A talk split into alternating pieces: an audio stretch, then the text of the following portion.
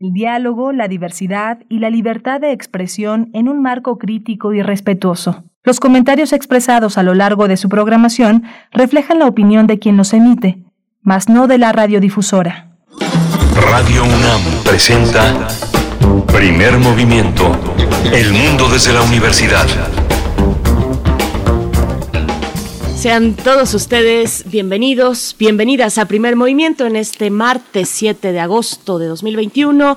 Gracias, buenos días. Gracias por su escucha matutina en este proyecto, en este espacio matutino de Radio UNAM. Les saludamos, eh, bueno, por parte de todo el equipo, quienes están, pues ya cada uno en sus lugares con sana distancia. En cabina se encuentra Frida Saldívar esta mañana en la producción ejecutiva, Socorro Montes en los controles técnicos y mi compañero Miguel Ángel Quemain se encuentra, pues, con sana distancia también en el micrófono. Buenos días, Miguel Ángel, ¿cómo estás? Hola, buenos días. Buenos días en este martes 7 de septiembre. Le damos también la bienvenida a la Radio Universidad de Chihuahua, que como todos los días nos enlazamos de 6 a 7 de la mañana en las frecuencias de Ciudad Cuauhtémoc, Ciudad Juárez y la gran ciudad de Chihuahua. Hoy tenemos un, un día muy interesante. Vamos a hablar de, en, la sección de Ciencia y Comunidad de la aprobación de COFEPRIS de la vacuna cubana Abdala con el doctor Mauricio Rodríguez Álvarez. Él es conductor de Hipócrates 2.0, programa sobre medicina e investigación.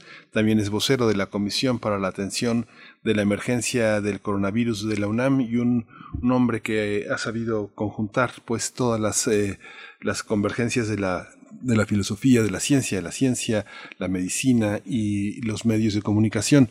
Así que bueno, vamos a tener el privilegio de su voz esta mañana. Por supuesto, abrimos la emisión con el doctor Mauricio Rodríguez Álvarez. Esta interesante, pues una opinión favorable que emitió la COFEPRIS sobre esta vacuna cubana Abdala, que es la primera vacuna como tal, ya con eh, el reglamento al menos para el caso cubano, con, eh, vaya, eh, eh, la primera vacuna en América Latina. Ahí habrá que preguntar qué pasa con Soberana y cuáles son las condiciones. Es lo que haremos a continuación en unos momentos con el doctor Mauricio Rodríguez. Tendremos también, como cada 15 días en jueves, otras historias de la conquista con Federico Navarrete, historiador, antropólogo e investigador del Instituto de Investigaciones Históricas de la UNAM, para hablar de los usos del pasado en el presente. Vamos a tener también eh, justamente la toma de las instalaciones de Buenafonte en Puebla. Este tema lo vamos a tratar con la periodista Aranzazu Ayala, que está al tanto, y hemos tratado de una manera eh, frontal y colateral este, este tema de esta, eh, de esta situación del agua en Puebla. Aranzazu Ayala es reportera en el portal Lado B de Puebla. También trataremos el tema de Chiapas y el plan de contención hacia las caravanas de personas migrantes, la cuarta caravana que ya tuvo lugar. Bueno, hablaremos al respecto con Ana Lorena Delgadillo. Ella es directora de Fundación para la Justicia y el Estado Democrático de Derecho. Vamos a tener la presencia de la escritora Diamela Eltit. En realidad es un regreso. Diamela estuvo entre nosotros en los años 80, una escritora que llegó con un par de novelas asombrosas y que se quedó, se quedó en una, con una voz en, enorme. Después creció de una manera vertiginosa en los años 90 hasta convertirse en lo que soy, una de las representantes de la literatura chilena contemporánea, que es una literatura potente, llena de voces eh, entre las que están Carlos Franz, por ejemplo, toda una literatura posterior a José Donoso, que fue una de las grandes eh, sombras y una de las grandes luces en la literatura chilena, como fue para nosotros el escritor Carlos Fuentes, que cobija la voz eh, con el premio internacional Carlos Fuentes de esta gran escritora chilena que va a estar hoy entre nosotros para conversar sobre su trayectoria y lo que significa recibir este premio Carlos Fuentes, así como el premio Phil de Literatura en Lenguas Romances 2021 y el premio, este premio a la creación literaria en nuestro idioma. Por supuesto, y la poesía necesaria esta mañana en voz y selección de mi compañero Miguel Ángel Quemain. Vamos a tener una mesa del día sobre la, Comisión de la Verdad para la Guerra Sucia. Vamos a tratar el tema con la doctora Guadalupe Correa Cabrera. Ella es profesora asociada de Política y Gobierno en la Universidad George Mason University en Virginia, en Estados Unidos, y con Calicho Escofié. Ella es directora del Centro de Derechos Humanos de la Facultad Libre de Derecho de Monterrey. Y bueno, saludamos también a la Radio Universidad de Chihuahua y esas tres frecuencias que nos alojan cada mañana, 105.3, el 106.9 y el 105.7. Hacemos esta hora en conjunto con la Radio Universidad de Chihuahua. Además, por supuesto, de estar en esta transmisión en vivo en el 96.1 de la frecuencia modulada y en el 860 de AM en www.radio.unam.mx. Saludos desde donde sea que nos estén escuchando. Vamos en este momento con nuestro corte informativo sobre COVID-19.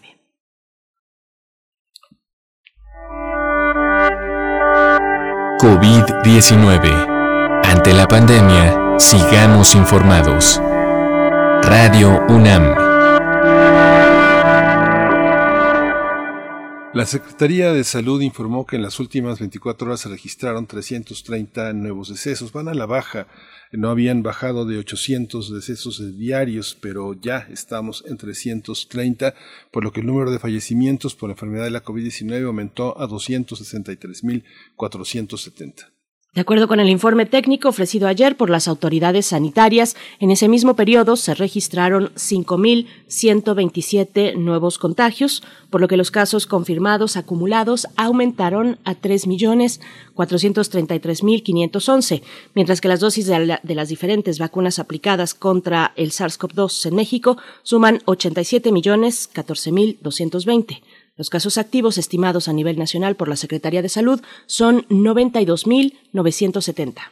Sí, en, en, Italia, en la capital de Italia, los ministros del G20 en Roma, eh, los ministros de Sanidad avanzaron en la firma de un acuerdo para establecer las líneas de actuación para favorecer el acceso global de las vacunas contra COVID-19. El objetivo es que todos los países puedan inmunizar a su población contra el coronavirus. Roberto Esperanza, ministro italiano de Sanidad, dijo que el llamado Pacto de Roma implica que la voluntad de llevar las vacunas a todas partes, sobre todo a los países más frágiles, y construir las condiciones para que las vacunas sean un derecho de todos y no un privilegio de unos pocos. En la UNAM eh, se informó que ha considerado los avances en el conocimiento de COVID-19 que se tienen hasta el momento para tener, en la medida de, de lo posible, un regreso seguro a actividades presenciales.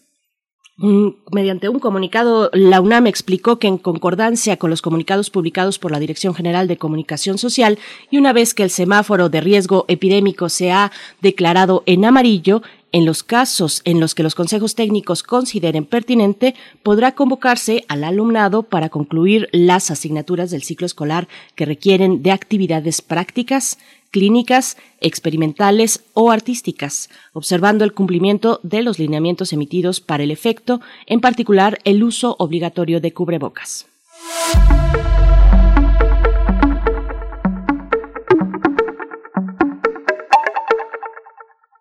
La cátedra extraordinaria en dirección de orquesta Eduardo Mata invita a la conferencia Modernismo francés de Debussy a cargo del director Sylvain Gassanson, quien hace un recorrido de las raíces de la música antigua hasta Wagner, así como otros compositores importantes, además de transitar por el ámbito cultural del llamado impresionismo y simbolismo, incluida la poesía, la pintura y la literatura.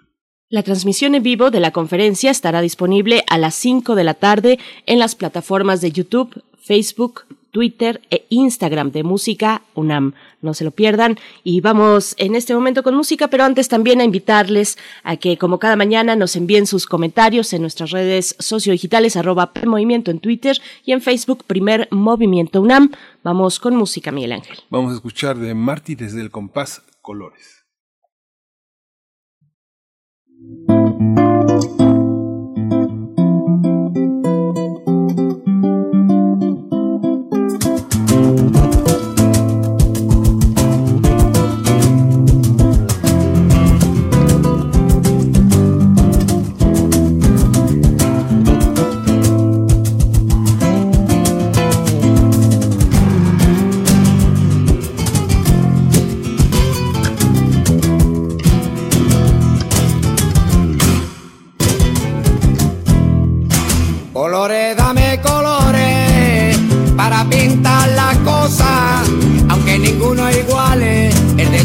Oyer de tu carne.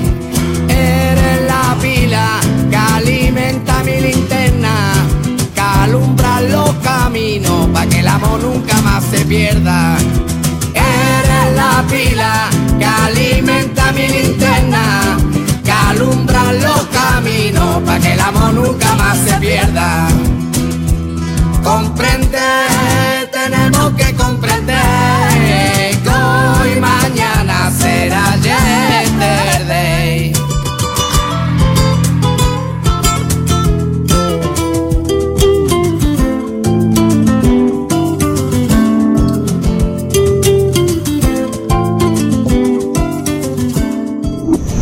Primer movimiento. Hacemos comunidad con tus postales sonoras. Envíalas a primermovimientounam.gmail.com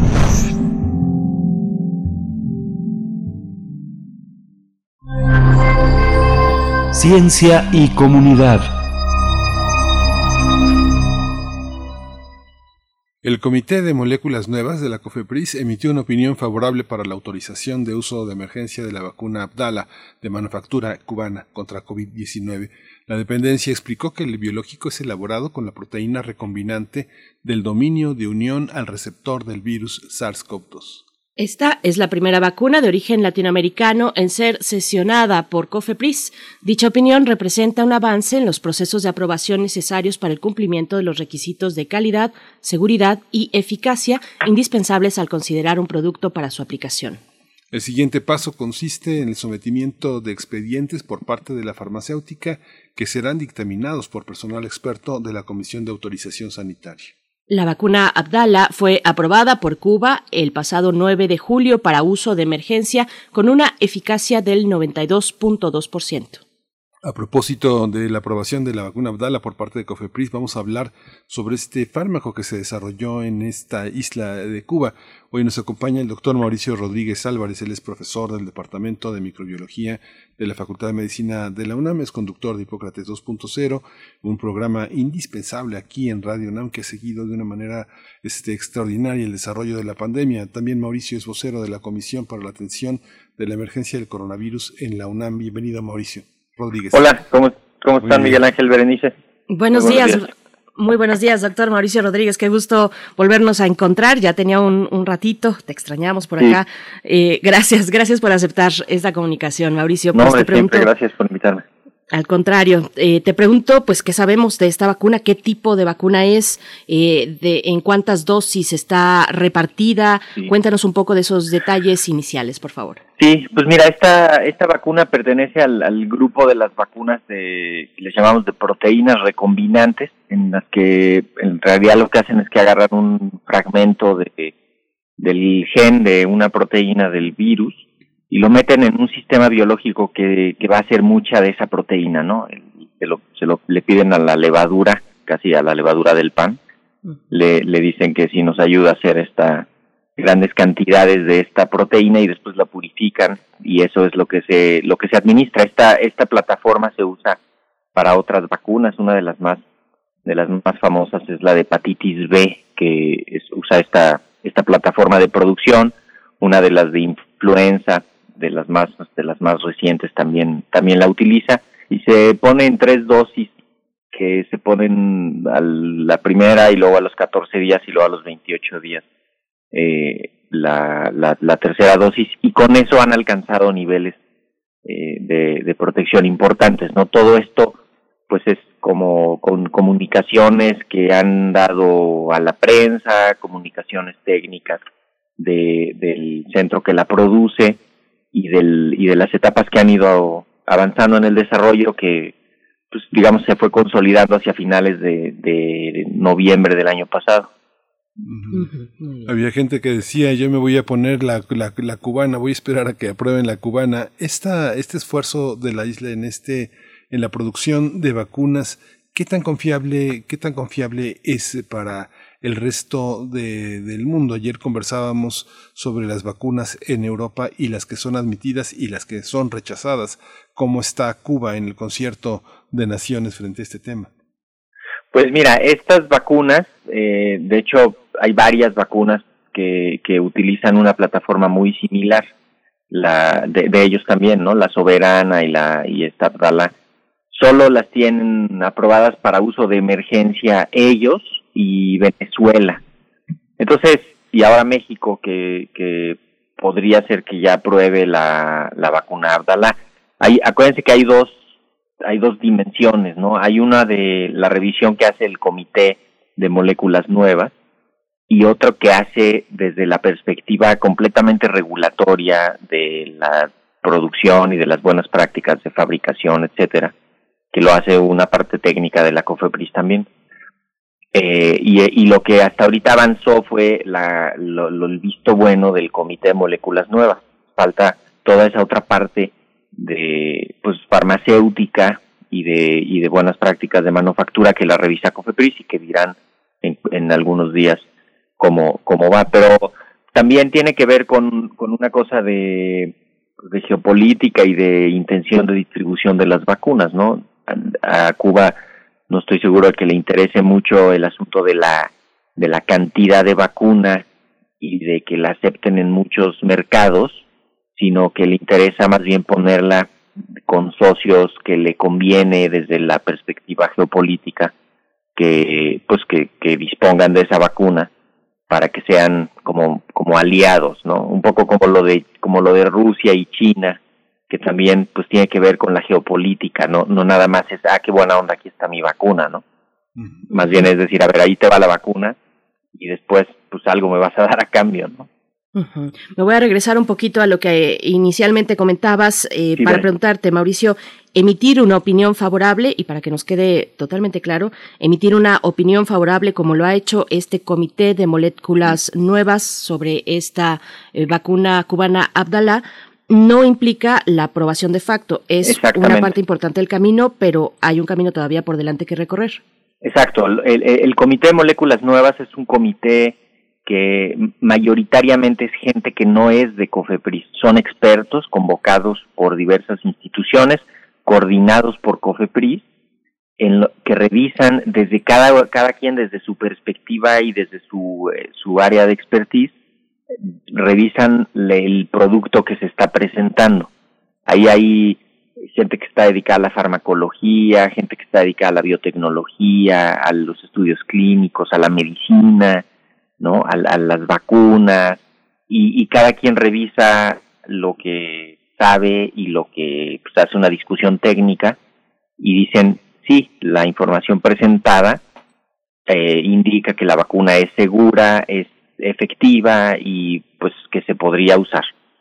Y luego la autoridad regulatoria hace una revisión de pues de todos los documentos de la producción, de todos los procesos, de todos los insumos, de las plantas, ¿no? De, de toda la parte farmacéutica y dice, ah, ok, si todo está bien conforme al cumplimiento de las normas y de los reglamentos, dice, ah, sí, ok, ya se puede usar para emergencia, ¿no? que es también eso es eso es importante. Es una es una vacuna que desde el punto de vista logístico, pues es medio latosa porque son tres dosis, ¿no? Si lo que queríamos era salir rápido, eh, aquí imagínate 0, 14 y 28 días, tienes que tener muy bien identificada la población, tienes que tener prácticamente todas las dosis listas para que pues, no se te vaya a retrasar nada, porque estos estas vacunas que les hacen los esquemas tan tan cerquita no puede pasar lo que pasa lo que sí puede pasar con otras, ¿no? Como Pfizer y como Astra que, no pasa nada si se te atrasa varias semanas o que tienes un periodo variable de para aplicar la segunda dosis, ¿no? Aquí tienes que ser un poquito más riguroso, para eso tiene que estar la vacuna y, y también depende de la cantidad de vacuna que puedan producir y de las capacidades de, logística para poner las vacunas en, en, los países, ¿no? Esto pues es una, o sea, es, es está bien que vaya ocurriendo, se van haciendo estas alianzas y, definitivamente pues es una gran lección de que sí se puede, ¿no? Tener una vacuna rápido si, si todo el aparato se compromete y, y todo el mundo lo hace. ¿Por qué no ha pasado lo mismo con Patriota, la, la, la, vacuna que se ha tratado de promover en México desde el año pasado? Digo, se le han pasado los científicos pasando la charola para sostener una vacuna como esa. ¿Cómo le hace Cuba? ¿Cómo son los, cómo son los procesos para, para poder sostener económicamente, para que un país tan, tan afectado por, la, por el bloqueo pueda sostener económicamente el desarrollo de una vacuna, Mauricio? Sí, bueno, es, es, una, es una plataforma de producción diferente. la están montando en una en un lugar donde ya hacen una vacuna muy parecida contra la hepatitis B. Mm. Este este centro de ingeniería genética y biotecnología ya se vacuna de hepatitis B y prácticamente es nada más es cambiar el cassette del gen, ¿no? O sea, le pones el gen del, de la proteína del coronavirus y eso pues, te permite hacerlo mucho más rápido, ¿no? Lo que ha pasado con la vacuna Patria es que pues, se está montando una línea de producción. Y entonces se está desarrollando esa línea de producción, se hicieron ya todos los estudios preclínicos, están eh, acabando las primeras fases de los estudios clínicos y se está además escalando la producción hacia lo industrial, que eso ellos no lo están haciendo, los de los de la vacuna Abdala ya la ya lo tienen ya lo tienen listo. Y en cambio la vacuna Patria está además de haciendo el desarrollo está haciendo todo la parte industrial para, para que haya una planta grande, ¿no? Eso, ahí hay diferencia. Por eso era tan importante que hace 10, 15 años, 20 años, mm, se fortaleciera la capacidad de producción de vacunas en México. Y pasó todo lo contrario, ¿no? Porque hubiéramos tenido plantas listas para recibir tecnología, lo que, lo que pasó con la vacuna de, de Astra, ¿no? Que, que dijeron, a ver, aquí está la plataforma de producción, y entre Argentina y México la van a hacer. Entonces, esa, esa es una de las, de las principales diferencias. Y también la fuerza de apoyo de la biotecnología. En Cuba tienen, tienen un desarrollo biotecnológico importante, ¿no? Este, que sí es, que sí es prioritario para su gobierno, precisamente por su condición de, de bloqueo, pues necesitan tener cosas allá adentro y producirlas allá adentro. En cambio, acá en México, pues nos hemos dedicado a traer de fuera durante los últimos 30 años las cosas y pues ya vimos lo que pasó. Sabemos en este punto eh, cuáles cuáles son y cuál es la capacidad que, que, tienen o tendrán las plantas de producción de esta vacuna. Y un poco creo que esa pregunta me llevaría más bien a ampliarla y decir qué tan eh, qué tan directa, qué tan eh, eh digamos clara ha sido la comunicación de todo este proceso de la vacuna cubana, los estudios que se han publicado, de qué manera, eh, qué, qué, tanto ha puesto a disposición eh, este, esta farmacéutica Biocuba Pharma eh, a disposición de quien quiera consultar eh, abierta la información. Pues ese, ese es el otro gran tema, Bere, porque no hay información técnica disponible como para que la veamos todos eh, digo todos los que los que nos pudiéramos meter al, a los buscadores y las revistas científicas tienen un par de publicaciones sobre sobre las etapas iniciales de la producción pero no han publicado los estudios de fase 2 ni los estudios de fase 3 mm. incluso ahorita en, en Cuba ya están saltando ya a la siguiente etapa porque están haciendo un estudio muy grande con adolescentes eh, de mayores de 12 años para evaluar sus tres vacunas, ¿no? La Soberana, la Soberana 2 y la, y la Abdala, que, las van a probar en, en, en, pues ya directamente, prácticamente en la población, como, como un estudio de fase 3 grandototote, ¿no? Eh, aquí han, dicen que han evaluado en 48 mil participantes el, el estudio de fase 3 y, seguramente parte de eso es lo que entregaron al comité o lo que le o lo que le mostraron al comité de moléculas nuevas, pero esa información ahí se queda allá adentro. Es lo mismo que la de Cancino, ¿no? O sea, la información probablemente se la enseñaron a los comités y, y eso no es público. Entonces sí se necesita transparencia en el sentido de, de que la misma farmacéutica o el, o el laboratorio que lo desarrolla diga, a ver, aquí está toda la información, y aquí está la publicación y aquí está pues para que lo vean todos no para que no quede ninguna duda de que de que la vacuna es segura es efectiva se necesita si funciona así como se dice no entonces ojalá estén preparando ya sus publicaciones también eso ha revelado esta esta situación no no todos los laboratorios tienen la misma capacidad de generar esas publicaciones. Se han tardado mucho porque su prioridad no es la publicación, ¿no? Su prioridad es desarrollar el producto, colocarlo y empezarlo a usar, ¿no? Y luego, como en segundo término, la publicación, porque las publicaciones no son requisitos legales. ¿no? Eso también es, es bien importante, quizá habría que, que replantear esa, esa parte regulatoria, ¿no? Más adelante, porque, porque la publicación no es un, un, una, este, un requisito que, el, que la ley te pida, ¿no? Entonces, pues está, eso también está mal, ¿no? Porque necesitamos visibilidad de los proyectos. Hay más de 150 vacunas en desarrollo. Entonces, si no vamos viendo todos los proyectos, ¿no? Este, y comunicaciones honestas, ¿no? Por ejemplo, no sé si se acuerden, nada más para cerrar esta idea, la, la vacuna CureVac, que es una vacuna alemana, que dijo, oigan, no salió, ¿no? Y ya van cuatro vacunas que dicen, no, no salió. Sí. Y, y publican y dicen por qué no salió y ya todo el mundo se entera y ya, ¿no? Entonces, sí, sí es importante esa, tener esa trazabilidad y tener esa, pues esa transparencia de los procesos, ¿no? Esperemos que, que se muestre toda la información para que podamos tener pues elementos para decir, ah, miren, esta tal vez sirve aquí o acá, este, ¿no? Y, y quizá una, un refuerzo, podríamos decir, vamos a hacer un estudio clínico y que esta sea la del refuerzo. No sé, es, es complicado.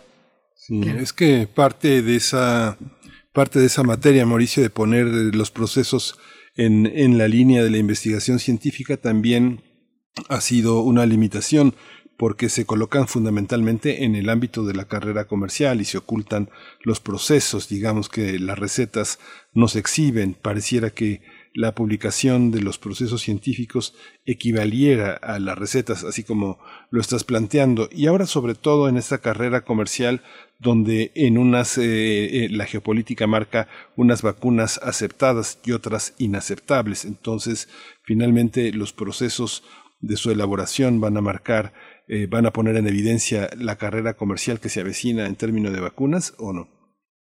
Pues mira, yo lo que lo que veo, por ejemplo, en Estados Unidos, en Estados Unidos hay una parte sí muy secreta, si quieren, de, en lo que va avanzando, pero cuando la autoridad regulatoria a, aprueba el producto, o sea, cuando dice, a ver, tiene autorización para uso de emergencia, la misma autoridad regulatoria emite unos documentos que contienen prácticamente toda la información. No, no tienes que ir, para, si quieres saber algo de la vacuna de Pfizer, no te tienes que ir a los artículos científicos. Te vas al dossier que publicó la FDA, que es la autoridad regulatoria de Estados Unidos, y ahí viene hasta los ingredientes de la receta y los pasos de la producción y, y. Lo único que, que borran es dónde se fabrica exactamente la dirección de la planta y algunos detallitos así pero sí puedes ver toda la información que le presentaron a la autoridad regulatoria. En cambio aquí, la COFEPRIS dice, visto bueno, ya cumplió y, ya eso ya es transparencia, ¿no? Y eso, ahí sí, desde el principio eso ha estado deficiente. Necesitamos que la misma autoridad regulatoria sea la que publique la información para que no quede entonces en que quieran o no, ve, Cantino no ha publicado su fase 3 y ya están, ¿cuántos meses? Dijeron que lo iban a hacer en agosto y todavía no lo hacen. Entonces, pues justamente lo que levanta son todas las sospechas y todo el ruido, en vez de que la misma autoridad diga, a ver, aquí está lo que entregó Cancino, revísenlo también ustedes. Que, que eso es transparencia. Y eso no le quita nada de, de propiedad intelectual y de secreto industrial a nadie. Eso, eso es un proceso más transparente para que para todos, ¿no? Porque si no entonces quedas a, a, que si es capaz de publicar un artículo el laboratorio o no y ahí ahí va el retraso. Y yo creo que en, en este momento no se puede, ¿no? Sobre todo porque pues está todo el mundo queriendo colocar las vacunas, cualquier contrato se convierte en algo multimillonario y hay mucho interés en las vacunas. Y ahorita con el tema de las terceras dosis pues todo el mundo está este también queriendo colocar terceras dosis porque eso significa muchísimo dinero no o segundas dosis pues refuerzos y es y lo que está pasando en Europa es que tienen un sistema más rígido de evaluación y entonces pues no cualquiera le quiere entrar o sea por ejemplo los rusos dicen no hombre yo que me voy a meter a Europa o me voy a otros lados no porque me conviene más desde la perspectiva geopolítica que avance mi, vacuna en otros lados. Lo mismo que hizo China. China le regaló vacuna a sus países vecinos. Les dijo, aquí está la vacuna, ahora les se las regalo, ¿no? Este, y, transfirió tecnología y repartió vacuna por todos lados, donde le interesa participar. La vacuna Abdala y las otras vacunas cubanas están formadas en el proceso de precalificación de la Organización Mundial de la Salud. Esperemos que en algunos meses la Organización Mundial de la Salud diga, ah, sí, está bien, bien, ¿no? Se puede usar y esto, pero son, esos son procesos mucho más lentos. Ahora, como paréntesis, ahora que mencionas lo de la vacuna alemana, que no fue la CureVac, eh, fíjense que yo me, anoté para los estudios clínicos de esa vacuna, un poco más en el ánimo reporteril, eh, para conocer el proceso, ¿no? Que una persona eh, transita cuando se dispone a un estudio como este. Lo hice cuando lo anunció Marcelo Ebrard. Nunca recibí respuesta de vuelta. Me dejaron en visto, como se dice. Me dejaron en visto los de CureVac. No me dijeron nada. Me, me anoté y bueno, ahí quedó la, la cuestión pocos semanas después, pues se habló de, que no, no estaba lista, que no tenía la eficacia suficiente, en fin, todos estos detalles que ya sabemos de CureVac. Te pregunto, eh, Mauricio, ¿qué, qué, ha dicho eh, la OMS al respecto ahora que estamos hablando de autoridades regulatorias en entidades nacionales? Pues también están las instancias internacionales. Cuéntanos un poco qué, qué se sabe mm, sobre la vacuna cubana Abdala. Pues mira, la, la Organización Mundial de la Salud no es una autoridad regulatoria. Tiene un sistema que se llama, es una estrategia para la precalificación de vacunas y de algunos medicamentos, para justamente garantizar la calidad y la, y la seguridad y la eficacia de algunos productos para poderlos meter en mercados donde las autoridades regulatorias no son funcionales. ¿no? Imagínate que tú quieres llevar una vacuna a alguno de estos países pobres, súper pobres, en algún rincón de África, que sus autoridades regulatorias no funcionan bien. Y entonces lo que hizo la Organización Mundial de la Salud es decir, a ver, yo reviso la vacuna y a través de las agencias internacionales mandamos esa vacuna entre todos, ¿no? La UNICEF, la, misma Organización Mundial de la Salud, y otros, ¿no? Y entonces la OMS dice, yo respaldo este producto para que se meta en esos mercados, ¿no? En, en, mercados de, de, los países emergentes. El, entonces no es una autoridad regulatoria, aunque en, e, para eso casi funciona como tal. No es de todos los productores el, el interés de meter su producto ahí, porque es un mercado gigantesco y no cualquiera le puede entrar, ¿no? O sea, la cantidad de vacuna que pueden producir es poquito comparado a lo que necesitas a través de ese, de ese sistema.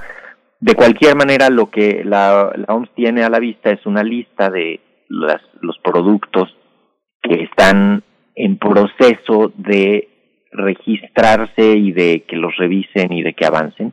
Y ahí va avanzando y ahí está la vacuna eh, Abdala formada. Dice, pues está ya, nos avisaron que la tienen, ¿no? Pero falta pues iniciar formalmente el proceso de revisión de la documentación y después de la inspección de las plantas y todo el proceso que, que es el de la el de la precalificación entonces pues la lo que dice hasta ahorita es sí está bien este ahí están no eh, formados y, y, ya y mientras avanza la vacuna en pues ahora en México si si pasa la vacuna acá en México pues es va a ser muy importante para ellos porque la COFEPRIS más o menos que está muy bien vista, ¿no? En, la región. Y pues van a decir, ah, sí, está muy bien, ¿no? y, y, la, y, y, pues seguramente eso va a animar a otras autoridades regulatorias a decirlo y a, y a revisarla y a pues a, a, utilizarla, ¿no? Y eso pues está bien para la región, finalmente nos fortalece como, como región. Sí, la COFEPRIS es un pase, es un pase de abordar en Latinoamérica.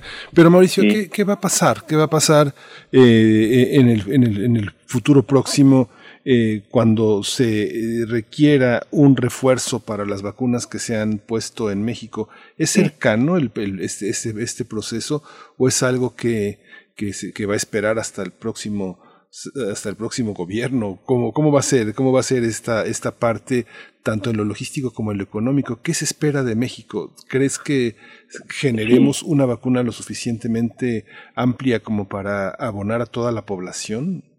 Bueno, ahorita aquí localmente no. Para la urgencia con la que estamos, no. O sea, la vacuna patria va avanzando, va muy bien, pero no va a estar lista para diciembre. no va a estar lista para el primer semestre del año que entra, que es cuando quizá habría que ir tomando decisiones de refuerzos, ¿no? Quizá hacia finales de este año habría que ir teniendo claro el asunto de algunos refuerzos, sobre todo en poblaciones que se hayan identificado ya como vulnerables. Lo más probable es que no se vaya a revacunar así de manera generalizada, sino que se vaya ya con, dosis de refuerzo específicas o para algunos tipos de vacunas o para algunas personas en particular, o sea, para personas con inmunocompromiso, ¿no? Por ejemplo, para personas con enfermedades crónicas, con trasplantes, con medicamentos inmunosupresores, con cánceres, etcétera. Eh, entonces, esto se tiene que definir. No es adecuado decir ya listo, abran las terceras dosis o los refuerzos y empiecenlos a poner ya como locos, porque esa no es la salida, ¿eh? O sea, vas a ver, ya está Israel ahorita poniendo terceras dosis y, en, en cuestión de meses van a empezar a poner cuartas dosis, porque ese es el cuento de nunca acabar. Lo que necesitamos es dosis de refuerzo en caso que se necesite, específica, y seguirnos cuidando, porque si no, el virus se mete. esta gran lección que nos está dejando la tercera ola con la variante Delta, es, es en serio, es, hay que hacer una lectura crítica de eso. Se metió el virus a través de los vacunados, le abrimos la puerta tantito, se metió su, lo suficiente para hacer una tercera ola y, y se contagió más y entonces si viene atrás otra variante igual de contagiosa o más, va a volver a encontrar a los vacunados y se va a pasar por ahí, no importa que les pongas 10 dosis de vacuna. Entonces, la, la estrategia más bien tiene que ser enfocarnos en la comunidad para romper los contagios y hacer revacunaciones y ampliar la cobertura lo más posible. Ahorita todavía va quedando gente sin vacunarse, hay que convencer a todos de que se vacunen hay que, seguramente va a haber sitios que van a empezar a pedir obligatoriedad de las vacunas y, viene un tema ahí muy importante, ¿no? O sea, yo creo que es, eh, nos está dejando, pues, ver este, este fenómeno, nos está dejando ver que no podemos poner, como dicen todos los huevos en una canasta, ¿no? O sea, necesitamos todas las intervenciones sumadas porque las vacunas solitas no pueden. Ahí está Israel, ahí está Estados Unidos. No las pruebas solitas no pueden, ¿no? Este, necesitamos un poquito de todo y ahí la gente y la sociedad es la que participa mayoritariamente. Pues Mauricio Rodríguez, ya para cerrar, eh, bueno, yo me quedo pensando, y esa es otra conversación que ojalá tengamos más adelante sobre los tratamientos, los fármacos para atenuar los efectos varios de esta de, este virus. Pero voy a dar lectura brevemente a algunos comentarios de la audiencia y cierro con una pregunta de la misma audiencia. Flechador del Sol nos dice por acá, me pasó igual, me anoté en la lista de voluntarios para pruebas de la vacuna, supongo que habla de CureVac, como en mi caso, y jamás me contestaron, dice Flechador del Sol. Sí, miles, eh, esto le pasó a miles no, no, se, no se sientan ofendidos ni se sacan de ondas. Se hace un proceso de, de preselección y en serio, miles de personas se quedan fuera. No lo tomemos personal, flechador del sol. Alfonso de Albarcos dice, coincide o coincido con la desazón causada por la pésima decisión de no promover autosuficiencia en el desarrollo de vacunas y en general en la fabricación de medicamentos en México. Y manda saludos. Igualmente, en el mismo sentido, Esther Chivi sobre los, las cuestiones del poder político, los acuerdos, eh, los impactos eh, geopolíticos de la salud finalmente. Y bueno, por último, dice Mayra Elizondo, pregunta, ¿qué fuentes de información son las más confiables para conocer y tomar decisiones sobre una vacuna frente a otra? Bueno, yo ahí le agrego entre paréntesis, doctor, en caso de que tengamos la posibilidad algún día de tomar una decisión sobre qué vacuna, porque hasta el momento no. Justamente por ahí va a empezar la respuesta, Veré, porque ahorita todavía no es un asunto individual como, como cuando llegamos al supermercado y vemos las leches y vemos 10 tipos de leches y escogemos la que creemos que es la mejor para nosotros. Ahorita con las vacunas no podemos decir, ah, yo quiero esta o a mí me gusta más esta o yo leí esto de esta. No, ahorita es, es parte todavía de una estrategia del Estado nacional. Es una estrategia eh, general en la que nosotros nos insertamos como los recipientes de esa vacuna. O sea, a ver, a mí me tocó esta por mil razones que eh, hicieron que en mi colonia esa toque ahorita, esa me pongo. No, no podemos ahorita todavía esto de la elección. Sí se convirtió en una cosa de diferenciadora, ¿no? De los que tenían o no se fueron a Estados Unidos y eligieron cuál ponerse. O los que aquí se pasaron y dijeron, ah, pues yo me pongo esta y agarré otro comprobante de domicilio y me metí en la fila y alguna cosa así que está mal y que y que no pues no no tenía que haber ocurrido así. Pero no es un asunto individual ahorita, es una estrategia nacional. Y pues desde luego voltean a ver el, el observatorio que estamos haciendo en la UNAM, ¿no? Ya no sé si ya platicaron de esto hace unos días. Estamos trabajando en hacer un observatorio de vacunas con un enfoque ahorita en vacuna de COVID y estamos poniendo ahí preguntas frecuentes, eh, ligas a publicaciones, editoriales, testimonios, este que pues es una parte que nos va a servir a todos, ¿no? Y que pues sin duda lo vamos a poder lo vamos a poder ver y, y mientras más lo usemos, pues más vamos viendo eh, la utilidad que tiene, ¿no? Es un es una es una plataforma que estamos haciendo varias instituciones, desde luego la UNAM, eh, el Centro de Ciencias de la Complejidad, el PUIS, Facultad de Medicina, el Institutos Nacionales de Salud, el Hospital Infantil Federico Gómez, varios profesionales de la área, ¿no? Y, y lo pueden encontrar en Observatorio Vacunas COVID-19.unam.mx y desde luego pues esperamos que, que ahí haya la información que necesita Mayra. Muchas gracias, Mauricio Rodríguez. Eh, hoy, hoy en esta tarde tenemos Sócrates 2.0. Este, hay que recordar Hipócrates. también Hipócrates 2, Hipócrates 2.0.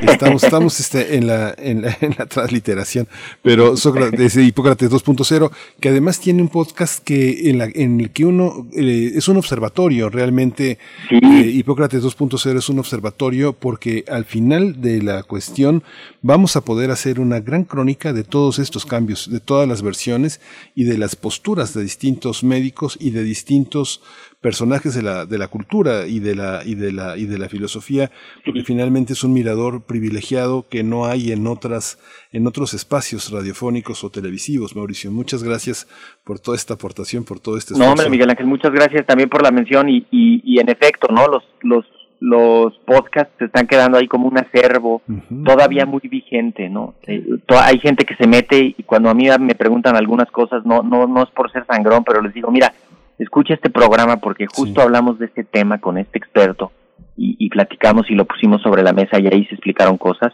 Y, y pues eso, seguirlo construyendo. Hoy, hoy en particular vamos a hablar sobre, sobre los centros de vacunación en la Ciudad de México, la logística de los centros de vacunación. Imagínense 900 personas que llegan a las 5 de la mañana para que todo esté listo a las 8 de la mañana, este, la organización de la comida, este, las entradas, las salidas, la preparación de los lugares. Padrísimo, estuvo, estuvo muy buena la conversación con Pues- Marcel Gómez. Ajá. Vamos a, a platicar de eso hoy. Pues te deseamos, Mauricio, que por lo menos logres dormir media hora diaria y bueno, te deseamos, te deseamos lo mejor. Gracias, Mauricio Rodríguez. Un abrazo, Miguel Ángel Berenice, buen día. Hasta pronto, buen día. Vamos con música. Saca la mano a cargo de Eva Ailon.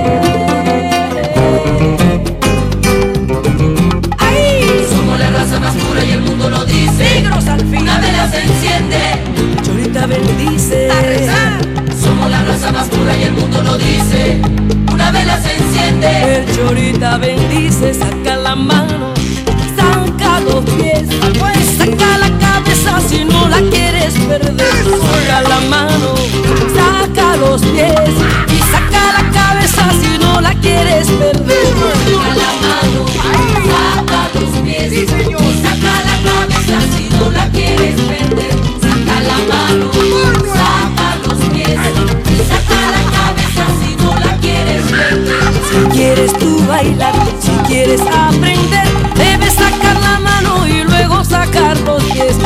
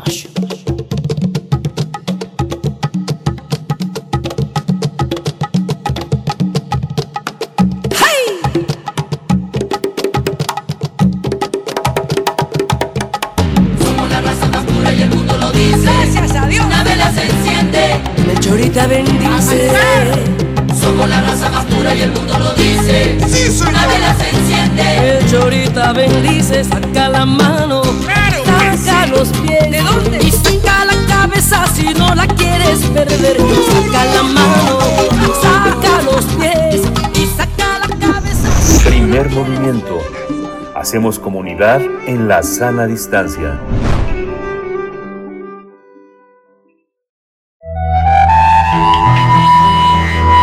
Otras historias de la conquista.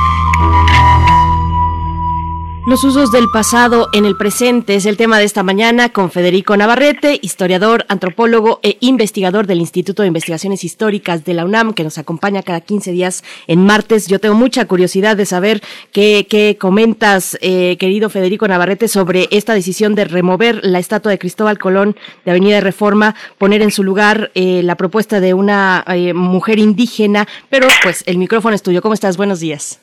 Hola, buenos días, Berenice. Buenos días, Miguel Ángel. Hola, Federico, buenos días. Es un gusto saludarlos. Y pues sí, realmente, justamente el, el- la- el uso del pasado en el presente se refiere justamente a, al México acaba de entrar ya de lleno eh, con el anuncio del domingo de la jefa de gobierno Claudia Sheinbaum del cambio de las estatuas, pues a lo que a una guerra o a un tipo de disputa que ya es muy frecuente en otros países desde hace varios años, que es precisamente la, la guerra o la disputa por los monumentos, ¿no?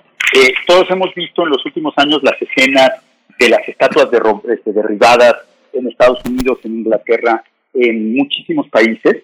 Y la verdad, bueno, el primer punto que habría que señalar es que, más allá de que, desde luego, hay gente que está muy enojada con que vayan a quitar a Colón, si algo logró este gobierno es evitarle al almirante, a su estatua al menos, eh, el penoso trámite de ser derribada, ¿no?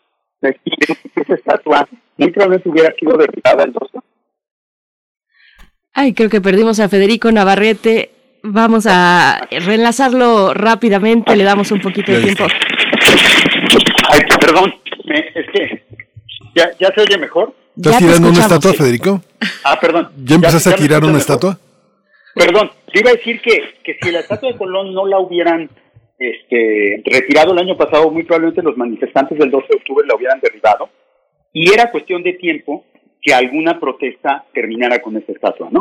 Creo que eh, el tiempo de esas estatuas que celebran de una manera tan abiertamente el colonialismo, que celebran de una manera tan abierta la supremacía blanca, porque no hay que olvidar que esa estatua se erigió en un tiempo en que la ideología dominante y la ideología de las personas que fomentaron la estatua de Colón era la supremacía blanca. Era la idea de que habían sido los europeos los que habían descubierto América, los que habían traído la civilización a América y que eran los que merecían dominar América, ¿no? A finales del siglo XIX se construyeron en toda América un montón de clubes colombinos de personas criollas o blanqueadas eh, que reivindicaban la herencia colonial europea, que reivindicaban la supremacía blanca y que pusieron monumentos a Colón en México y en muchas en muchas ciudades de América Latina. ¿no? Entonces, definitivamente creo que eh, el- lo que está haciendo el gobierno es hacer esto de una manera ordenada y desde luego llevándole agua a su propio molino, ¿no? Pero que la estatua de Colón tenía los días contados donde estaba, creo que es un hecho innegable, ¿no? Lo más probable es que acabara derribada eh, muy pronto, ¿no? Este, ahora bien, el- la pregunta es qué poner en su lugar.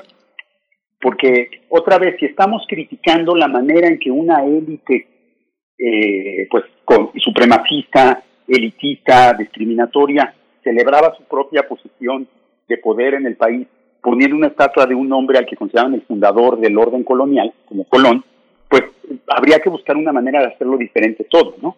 Yo creo que en un mundo ideal, lo que debía haber habido fue un concurso público de qué poner en el lugar de Colón, y, si, se- la decisión de tomada en el Senado, o sea, el punto de acuerdo del Senado, que fue un monumento a las mujeres indígenas, me parece muy adecuado, pero hay muchas maneras de hacer un monumento. Encargarle a un varón eh, del mesti- bueno, de la, de la Ciudad de México, el que haga otro monumento de piedra como los que se han construido a lo largo de las cosas que se construyeron a todo lo largo del siglo XXI, del siglo XX, digamos, del siglo pasado, pues no es precisamente hacer algo radicalmente novedoso. ¿no? Es seguir las viejas costumbres, por un lado del dedazo, de, ese, de quién el- desde el gobierno se designa al artista en vez de que haya un concurso, y por el otro lado de seguir pensando en términos de nu- monumentalidad.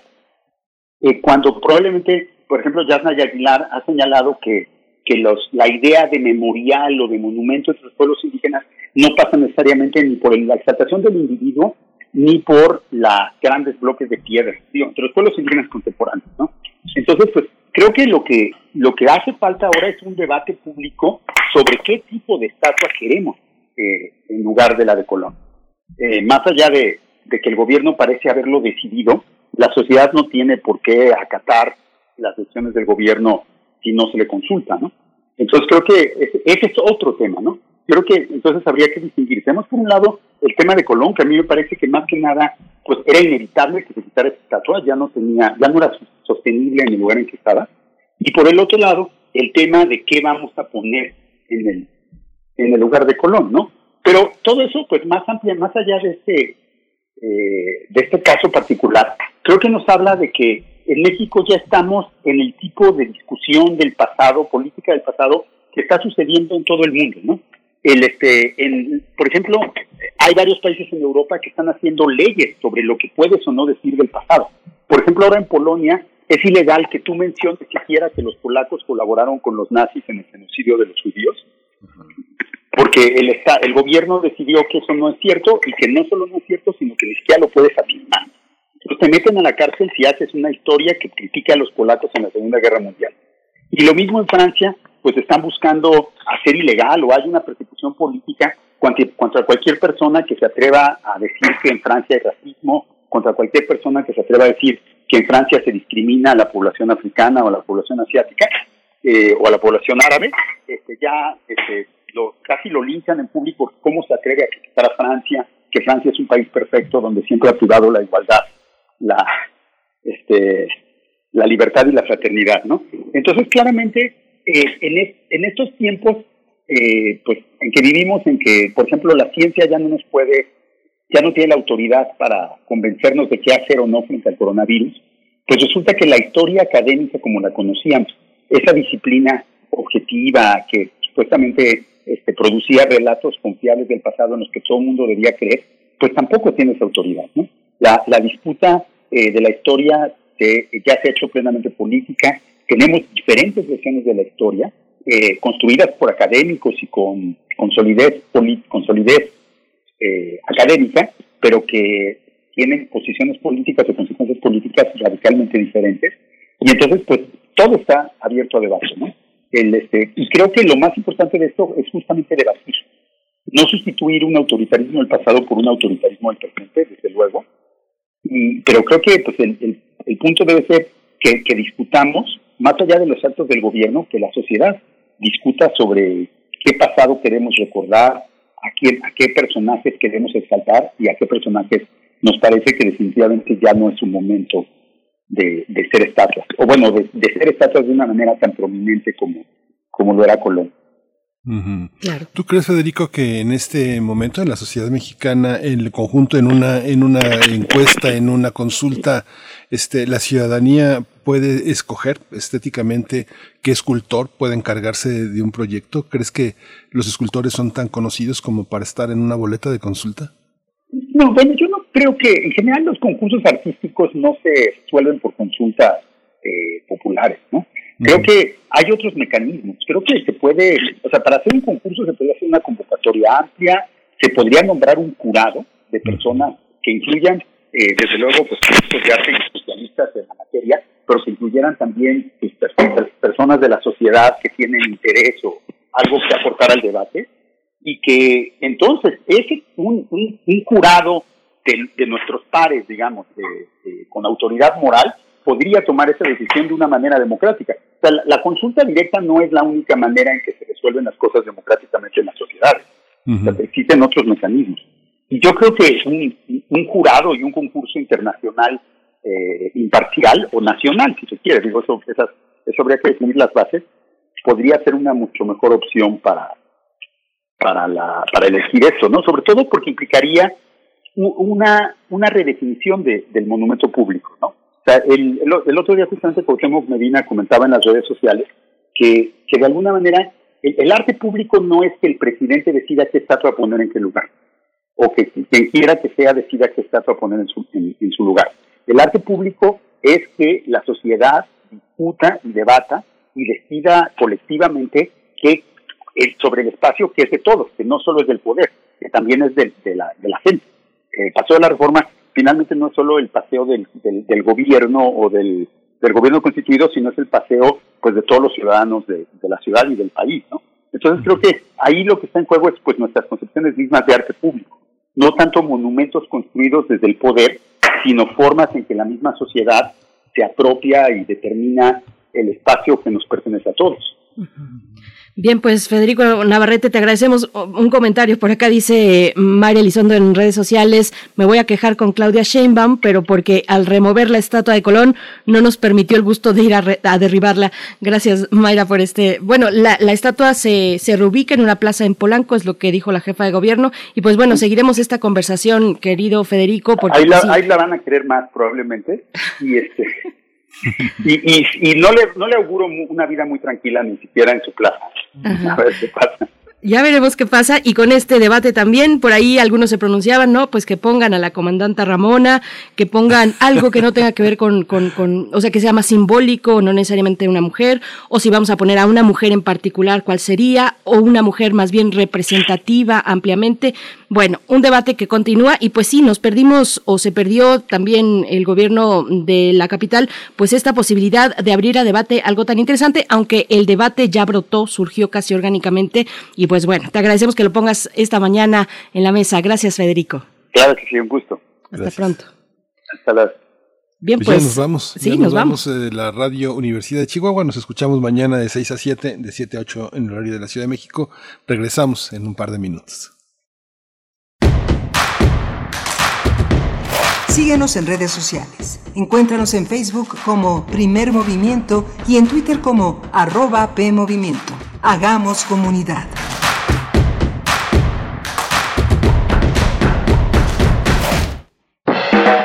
El FITU es profesionalizante, formativo, sororo, seguro e igualitario, solidario y colectivo, inclusivo y transformador, territorialmente expandido. Vigésima octava edición del Festival Internacional de Teatro Universitario. Un espacio para impulsar el teatro generado por las, los y les estudiantes. Una fiesta que genera la reflexión sobre la formación y los procesos en la disciplina teatral.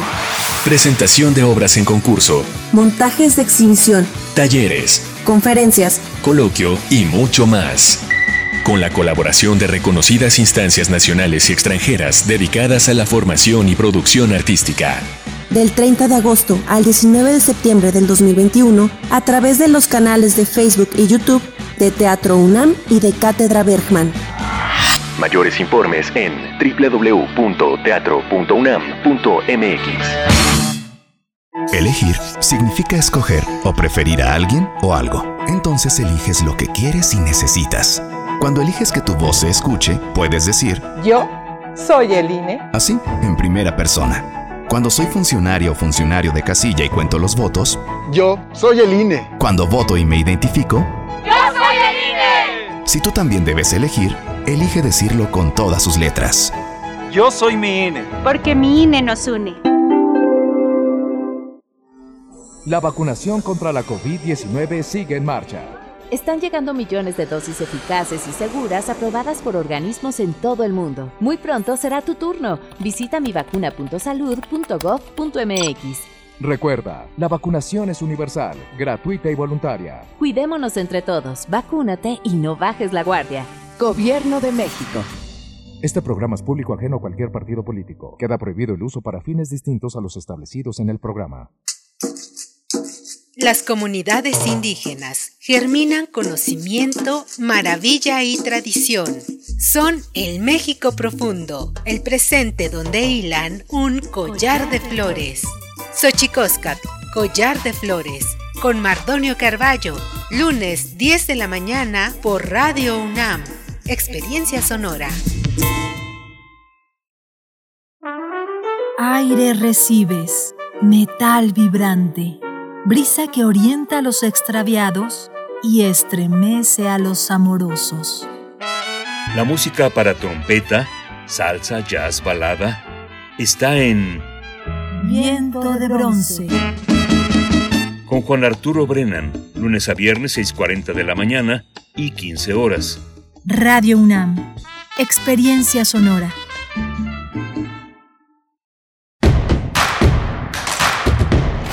Encuentra la música de primer movimiento día a día en el Spotify de Radio UNAM y agréganos a tus favoritos.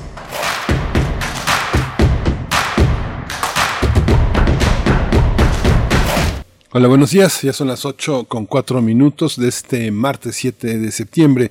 Estamos aquí en primer movimiento, enlazados a la radio Nicolaita, allá en Morelia, Michoacán, una radio que ya eh, pronto cumplirá su medio siglo de transmisiones en, ese, en esa gran región del país que, es, que está frente de cara al Pacífico y también de cara al centro del país. Está en la cabina Socorro Montes timoneando la nave en los controles técnicos. Está Violeta Berber en la asistencia de producción y Frida Saldívar en la producción ejecutiva. Mi compañera Berenice Camacho del otro lado del micrófono. Berenice Camacho, buenos días. Buenos días, Miguel Ángel Quemain, y a todos los que nos escuchan desde muy temprano y los que se suman a partir de este momento, la radio Nicolaita en el 104.3. Saludos a Morelia. Y bueno, para esta hora tendremos eh, conversaciones importantes para México. Eh, eh, por supuesto, estaremos comentando sobre la cuestión de las caravanas de personas migrantes en Chiapas, pero antes, acerca de la toma de las instalaciones de una planta de Bonafont en Puebla. Estaremos dando, pues, apertura a este tema con Aranzazú Ayala, reportera del portal Lado B de ese estado de Puebla. Así es que, bueno, importante, interesante. Recientemente esta empresa pues eh, emitió un comunicado que lanzó a medios precisamente eh, pues eh, eh, hablando eh, hablándole al gobierno pidiendo pues que se consideren las condiciones de seguridad para para que la planta pueda continuar en funciones. Pero bueno ahí está el pueblo también diciendo nos han dejado sin agua nos hemos quedado sin agua no es posible que estemos en estas circunstancias. Y bueno tomando las instalaciones como lo sabemos lo han hecho. Así es que bueno esta cuestión para abrir la hora de que, que empieza en este momento Miguel Ángel Sí, va a ser muy interesante re, re, hacer este recorrido con los antecedentes de Bonafont, con la periodista Aranzazú Ayala. Ella es reportera eh, del portal Lado B en Puebla, un portal independiente muy importante en la, en la, vida, en la vida política informativa del centro del país y en Puebla es, una, es un espacio de credibilidad fundamental, así que bueno, va a ser muy interesante escucharla. También tenemos el reporte de Chiapas y el plan de contención hacia las caravanas de personas migrantes, es otro tema también que preocupa en, en, en, la, en la región. Vamos a tratarlo con Ana Lorena Delgadillo, ella dirige la Fundación para la Justicia y el Estado Democrático de Derecho. Por supuesto. Y bueno, invitarles a que nos envíen sus comentarios en redes sociales. La hora pasada la cerrábamos con Federico Navarrete. Ya no nos dio tiempo de invitarles a que se acerquen a noticonquista.unam.mx. La más reciente entrega se titula Los conquistadores tlaxcaltecas y su visión de los vencedores, una entrega del día de ayer. Así es que Noticonquista sigue, por supuesto, dando cuenta de los hechos ocurridos hace 500 años. Y bueno, el tema que nos puso Federico Navarrete, que, que bueno, ha eh, generado todo tipo de comentarios, sobre todo en las redes sociales, que es donde más o menos nos vamos midiendo cuando estamos a distancia, cuando no estamos en posibilidad de compartir en cercana comunidad, pues ahí están las redes sociales para medir un poco las opiniones de cada quien. Eh, pues cuéntenos, cuéntenos qué opinan respecto a esta decisión de remover la escultura de Colón, de pasarla a otro lugar, eh, quedará en una plaza de Polanco, y sustituir en su lugar con una escultura, la escultura de una mujer, para reivindicar el papel de las mujeres mujeres indígenas en el proceso de conquista. ¿Cómo ven esta cuestión? ¿Qué pondrían ustedes? ¿Pondrían a una mujer específica, a una mujer eh, representativa, digamos, eh, o, o, u otra cosa, como también nos comentaba Federico, eh, decía Yasnaya Aguilar? Pues bueno, ahí están las redes sociales, arroba P Movimiento en Twitter, primer Movimiento UNAM en Facebook. Nos vamos a ir ya con nuestra nota del día, Miguel Ángel. Vámonos. Primer movimiento. Hacemos comunidad con tus postales sonoras. Envíalas a primermovimientounam.gmail.com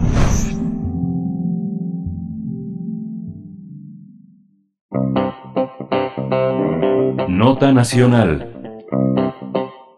El pasado 8 de agosto, después de más de 150 días de manifestaciones y de supuestos intentos de diálogo con los representantes de la compañía francesa Bonafont, los pobladores decidieron apoderarse de las instalaciones en Puebla. Después de tomar el edificio de Bonafont, lo convirtieron en la Casa de los Pueblos, es decir, un centro comunitario para la reconstrucción integral de los pueblos originarios en protesta por el saqueo del agua que la empresa supuestamente ha cometido durante 25 años, dicen los pobladores. Los integrantes de la organización 20 Pueblos Unidos de la región Cholulteca y de los volcanes denuncian que se alistan represalias contra el movimiento y por lo menos dos órdenes de aprehensión por conducto de la Fiscalía General del Estado. Sin embargo, los manifestantes aseguran que su lucha ha dado resultados positivos, ya que los manantiales condenados a secarse a partir del cierre de las instalaciones de Bonafont se han recargado, por ende han regresado la fauna y la, esperanza al pueblo. Hasta el 22 de marzo, la planta extraía 1.600.000 litros diarios de líquido, tres veces más del límite autorizado por la Comisión Nacional del Agua. La planta de Bonafont en Puebla fue inaugurada en 1990, hace 31 años, y de acuerdo con la misma empresa, tiene una capacidad de producción de 1.440 garrafones de 20 litros por hora Así es, bueno, pues vamos a conversar, creo que ahorita vamos a reenlazar con nuestra eh, colega que, que, es nuestra invitada para darnos pues el reporte de lo que ha ocurrido en estos últimos ya meses prácticamente, esta eh, capacidad organizativa del pueblo y, y, de, y, de, y de enfrentar de esta manera a partir de una toma de instalaciones las, la planta de Bonafont en Puebla. Vamos a conversar al respecto con Aranzazú Ayala, reportera en el portal Lado B de ese estado de la República en Puebla. Aranza Ayala, estás por ahí. Buenos días, bienvenida a Primer Movimiento. Hola, muy buenos días. Un gusto en saludarles nuevamente. Gracias, Aranzazú. Bueno, pues ya es una, es una eh, vieja eh, rencilla. Tiene 30 años Bonafonta ya, 31. ¿Cómo ha sido esta, esta historia? Pon, cuéntanos un poco cómo llegamos hasta, hasta hoy. Pues eh, es importante mencionar que la comunidad donde está Bonafont, la comunidad de Santa María Zacatepec, dentro del municipio de Juan Sevilla, pues tiene una historia ya de, de, organización social y lucha bastante, bastante sólida, ¿no? Eh, digamos que una de las primeras luchas, yo creo, más visibles de, de la comunidad fue el tema del gasoducto Morelos, parte del proyecto integral Morelos. Eh, es, un, es un municipio que en general ha tenido un, una fuerte presencia de estos grandes proyectos, ¿no? Textiles, eh, gasoductos, extracción hídrica, es un municipio de vocación rural, eh, con, con poco recurso, digamos, económico. Eh, la mayor parte de sus habitantes se dedican al campo, entonces es un, eh, eh, tienen una historia, digamos, de, pues de defensa del territorio, ¿no? Y de defensa de los recursos.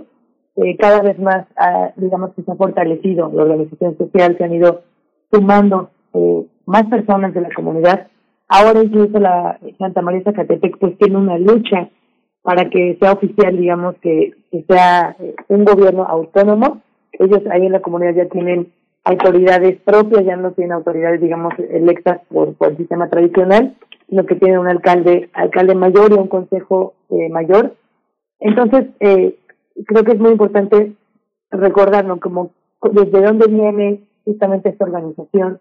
Eh, y el tema de Bonafont, bueno, digamos que tiene, tiene poco que se resolvieron a tomar acciones a, al respecto, pero ya llevan eh, un tiempo pues denunciando, ¿no? Esta falta, esta falta de, agua para, los cultivos, para las viviendas, y también eh, mucho que ver dos cosas, ¿no? Esta desigualdad en cuanto a la obtención de las de las concesiones para recurso hídrico y, y también eh, la opacidad por parte de las autoridades de dar a conocer quién o quiénes tienen estas concesiones de agua eh, porque bueno, para obtener una concesión, de, para hacer un pozo, por ejemplo, para riego agrícola, un pozo grande, es muy caro, es muy, muy caro, se tienen que juntar varios campesinos, eh, agricultores, y además la Conagua no da estas concesiones, sin embargo la Conagua lo que se denuncia es que se las dan a estas grandes empresas, eh, digo, aunque esta concesión ya tiene muchos años, también pues esta opacidad de no tener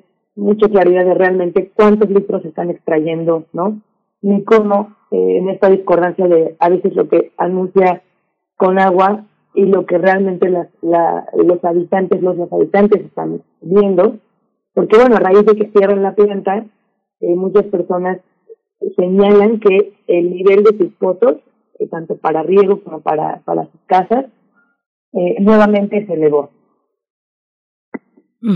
Que está, bueno, solamente también anotar, además de lo que nos estás comentando sobre el perfil de estos pueblos que tienen eh, sus autoridades tradicionales, hay que decir que también son pueblos indígenas, indígenas eh, organizados. Eh, eso, anotarlo también al margen, por supuesto, porque es importante saberlo. Y, y te pregunto, Aranzazú, ¿qué estaba pasando? Danos un poquito un panorama sobre lo que reportan los pobladores de esas comunidades. ¿Qué estaba pasando con el agua y que finalmente fue lo que les lleva a tomar las instalaciones, a generar pues este rumbo, esta decisión y decir vamos a ir por acá. Claro, pues justamente empiezan a, a notar que el, nivel de sus pozos, la mayoría de, de, los habitantes tienen todavía pozos, ¿no? Para, para, el, para su agua. Entonces empiezan a notar que baja mucho el nivel, ¿no? Lo notan durante muchos, eh, durante varios meses. Eh, y, lo que encuentran o señalan las personas que toman la planta es justamente que es porque Bonafont estaba extrayendo más litros de lo que estaba diciendo y eso estaba mermando, digamos, el agua disponible para el uso, eh, digamos, de la comunidad, ¿no? Como tal. Ahora que también muy cerca de ese momento se da el fenómeno del socavón, es ahí mismo en la misma comunidad, y, y eso también genera muchas dudas de decir qué está pasando en el subsuelo, ¿no? ¿Qué está pasando con el agua? ¿Cómo se está extrayendo el agua? ¿Cuánta agua realmente se, está extrayendo que está haciendo que el suelo empiece a tener esos comportamientos tan, tan extraños, ¿no? Eh, y, y también pues hay que mencionar que no ha habido una respuesta muy clara de las autoridades. Ya se han acercado, ya ha habido mesas de diálogo de parte del gobierno del Estado, pero no ha habido esta claridad de, decirle a los pobladores, esta es el agua que se está extrayendo, ¿no? Eh, no ha habido como, ha habido mucha opacidad, ¿no? Y eso obviamente pues ha hecho que las personas no tengan certeza de si realmente el, el nivel del agua bajó por Bonafont o no. Pero lo que los pobladores identifican como causante de esta falta de agua para, para riego y para casa es eh, una mayor extracción de la empresa, ¿no? Que la empresa extraía muchos más litros de los que estaban diciendo, me parece que casi el triple de lo que en teoría tendría permiso según las concesiones de Conagua para estar extrayendo. Ese es un poco también pues el contexto de cómo eh, de cómo deciden organizarse, porque también en, en Santa María Zacatepec llevan un, una trayectoria de defensa del agua, ¿no? Eh, hace hace dos años casi se inicia la defensa o el rescate del río Metlapanata, que está ahí muy, muy cerca, donde también se hizo un plantón, justamente, eh, contra este complejo industrial en Huejotzingo, Huejotzingo, municipio que colinda con Juan Cebonilla. Este complejo industrial pretendía, estaba tirando sus desechos eh, industriales, no textiles, en el río Metlapanapa y los pobladores se unen para defender cuerpo de defender el río, ¿no? Entonces también está esta fuerte, digamos, conexión para la defensa del agua y esta conciencia de cuidar el agua para las comunidades. Este peligro que los pobladores eh, que en protesta observan de ser eh, detenidos tiene una base legal. Bonafont puede presentar denuncias contra quienes resultan responsables sobre la este impedir que siga funcionando la empresa. ¿Eso es viable?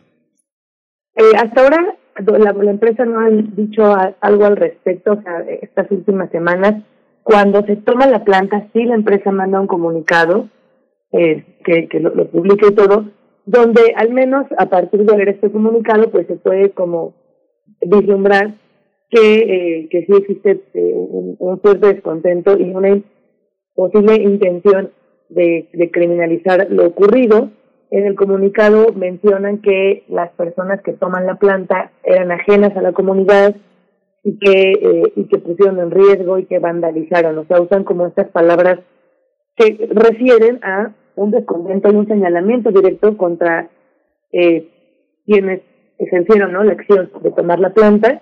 Eh, hasta el momento, donde se tiene entendido, no ha habido todavía eh, alguna orden de aprehensión hoy en un par de horas a las 11 de la mañana justamente darán una rueda de prensa eh, los pobladores organizados eh, para hablar sobre la criminalización de la protesta social. Sin embargo, pues bueno, también eh, eh, hablando un poco del, pasado, del contexto en, la comunidad, es importante destacar que ya ha habido órdenes de aprehensión contra quienes defienden el territorio en Zacatepec, eh, desde cuando fue la organización más fuerte por el, por el PIN, el gasoducto Morelos, en 2014, y también eh, cuando fue la defensa de Río Metlapanapa, uno de los defensores del territorio, que es parte del, del, del CNI, eh, fue detenido justamente cuando iba a entregar, eh, cuando acaba de entregar en, al gobierno del estado lo, los papeles correspondientes para iniciar el trámite para, digamos, la, el reconocimiento de la autonomía. Fue detenido, fue, lo querían vincular al proceso, al final eh, sigue pasando el, proceso en libertad, pero pues bueno, ya hubo esta, este, esta persecución y señalamiento. Se mencionaba en ese momento que había otras órdenes de aprehensión contra otros de los integrantes ¿no? de, los pueblos organizados. Y ahora sí, lo que sí ha habido, porque han denunciado es, eh, pues de repente, a, acoso, ¿no? Eh, policíaco muy sutil pero constante. Entonces, bueno, en un, en un par de horas también ya se sabrá si hay más información al respecto. Hasta el momento, Bonafont no ha hecho pública alguna intención como tal. Sí ha denunciado, eh, una denuncia pública con este comunicado que les comentaba, la situación y ha pedido y ha llamado al, al gobierno de Puebla, ¿no? Tanto al, al, a las autoridades que resultan responsables de tomar acciones eh, en contra de, de esta toma de la planta. Uh -huh. Aranzazú la reportera del portal Lado B, eh, te pregunto eh, cuál es la postura en este momento de las eh, de los pueblos organizados. Se asoma una posibilidad de diálogo. Podría el gobierno ser mediador en su momento de este conflicto. ¿Cómo se ve la posibilidad de las mesas de diálogo, las posturas que bueno parecen completamente contrarias, pero alcanzas a ver respecto a lo que se ha vertido acá? Eh, algún tipo de, de, posibilidad de acuerdo, un camino, una beta para, para llegar a una solución del conflicto? No, no, no me atrevería a decir si, si podría haber mesas de diálogo o no. Eh, esto es también porque, pues, lamentablemente en el pasado lo que ha ocurrido con estas mesas de diálogo, al menos en esta región, es nada, ¿no? Uh -huh. eh, digo, en torno a otros, a otros conflictos, ¿no? No a ese, por eso pues no sé, solo es como tomar esa la referencia ha habido en otras ocasiones mesas de diálogo donde el resultado final pues ha sido poco favorable, donde lo que hace el gobierno es solamente como uh, retrasar una decisión o alargar un proceso, como de, jugar un poco al desgaste de las comunidades, ¿no? Entonces, bueno, en este caso eh, no ha habido mucha participación del gobierno municipal, eso sí, que además pues está a punto de cambiar, a punto a punto de cambiar y el gobierno del estado ha tenido algunos acercamientos, pero pues bueno, los pobladores han denunciado que, más bien señalado que estos acercamientos pues no han sido muy fructíferos, ¿no? Sí ha habido personas de la Secretaría de Gobernación, que es eh, la instancia encargada, no tienen personas que se encargan de dialogar y de mediar, pero hasta ahora la presencia de, de los representantes de gobernación en estos meses pues ha sido muy esporádica y no ha, no ha logrado que haya un resultado, ¿no? Eh, ahora que también la empresa se ha acercado poco o casi nada a los pobladores, de acuerdo con lo que ellos eh, señalan, los que han estado presentes son los trabajadores de la empresa, ¿no? Eh, por ejemplo, el día de la liberación de los vehículos que estaban en la planta, estuvieron presentes los trabajadores, es decir, no los directivos, no, no, no los, no digamos los encargados de, alto nivel dentro de Bonafont, eh, aunque Bonafont de manera pública sí ha estado como pendiente de eso. Entonces lo que sí se ha visto es como una falta de acción concreta, me parece como que una falta de estrategia de parte del gobierno, del Estado para tratar de conciliar, ¿no? Eh, las compañeras y compañeros en Zacatepec tienen una historia, ¿no? Como les decía, de organización, de lucha, de defensa del territorio, de, de resistencia. Eh, entonces también pues tienen ya identificadas ciertas estrategias que a veces se utilizan para para no resolver, ¿no? Y sino para como atrasar eh, o, dar una falsa sensación de que ya se arregló, pero realmente realmente no atender sus necesidades. Entonces, eh, aquí pues tendríamos que esperar realmente que fuera el gobierno del Estado quien tomara eh, una batuta, me parece, de diálogo, pero de un diálogo real, de un diálogo integral, eh, quizás de hacer estas mesas con expertos, expertas, poniendo como ejemplo algo no de defensa del territorio, pero pues similar apenas ahí mismo en el socavón. Eh, el gobierno del estado se tardó muchísimo en dar eh, una respuesta, ¿no? De por qué se había formado el socavón. E incluso hubo ahí un juego raro de desmentidas con universidades, ¿no? Entonces, eh, esto, eh, digo, es habla de la poca claridad que ha habido para hablar de estos temas y pues esperemos ¿no? que, que sí se, se llegue a una mesa de diálogo y que no y que el gobierno no decida tener esta estrategia de gobiernos anteriores, ¿no? De criminalizar la protesta social. Eh, ¿tú crees que en estos 30 años el porcentaje de enriquecimiento de la empresa ha sido proporcional a los beneficios que le ha dado al Estado, a la comunidad? ¿Ha habido algún beneficio a partir de que esté esta empresa ahí? Eh, pues a, a nivel de recursos del gobierno del Estado, eso sí desconozco cuánto es lo que lo que el gobierno se ha, digamos, ha favorecido con la presencia de Bonafont. Sin embargo, pues bueno, la planta de Bonafont, eh, hasta donde hemos podido ver estos últimos años, al menos últimos ocho años que hemos estado eh, acompañando los procesos periodísticos desde el periodismo de, la comunidad de Juan Bonilla, pues no, no se ha visto eh, de manera, digamos, al menos por fuera, una mejora, no sé, en infraestructura o en, o en eh, no sé, acceso a, en, movilidad, en recursos. Eh, les comentaba que pues Juan Cebonilla es un municipio de vocación rural, un municipio con eh, no, no, no mucho recurso económico, pero sí muchos recursos, eh, recursos naturales, ¿no? Tiene muchos cuerpos de agua, está eh, la cercanía con el volcán, la cercanía con Cholula, pero es un municipio que incluso la propia eh, vialidad sobre donde estaba la empresa, bueno, donde estaba la planta de Bonafont, es la carretera federal hacia la Ciudad de México y no es una no es una vialidad que esté en, en excelentes condiciones, ¿no? Digo, de entrada yo diría que pues hasta ahí, incluso donde está la misma planta de Bonafont, las calles alrededor no están, la calle de atrás, varias calles de atrás no están pavimentadas, y, y la calle lateral tampoco tiene alumbrado público. Entonces, digo, de entrada al menos en, los, en lo que es como justamente alrededor de la planta pues, tampoco se ha visto una inversión, ¿no? En cuanto a eh, vialidad, ¿no? y, tampoco ha habido una eh, enriquecimiento dentro de la comunidad o al menos no se ve, ¿no? De, entrada eh, y también por lo mismo lo que dicen los, las cifras oficiales, ¿no? Los centros del INEGI, no es que los recursos o la capacidad de ingreso eh, de la comunidad de Zacatepec, Juan Cebonilla, pues haya aumentado. Entonces, al menos eh, con este análisis eh, como por fuera, pues no se ve que la presencia de Bonafont haya beneficiado notablemente al, al, al grueso de la población de Juan Cebonilla.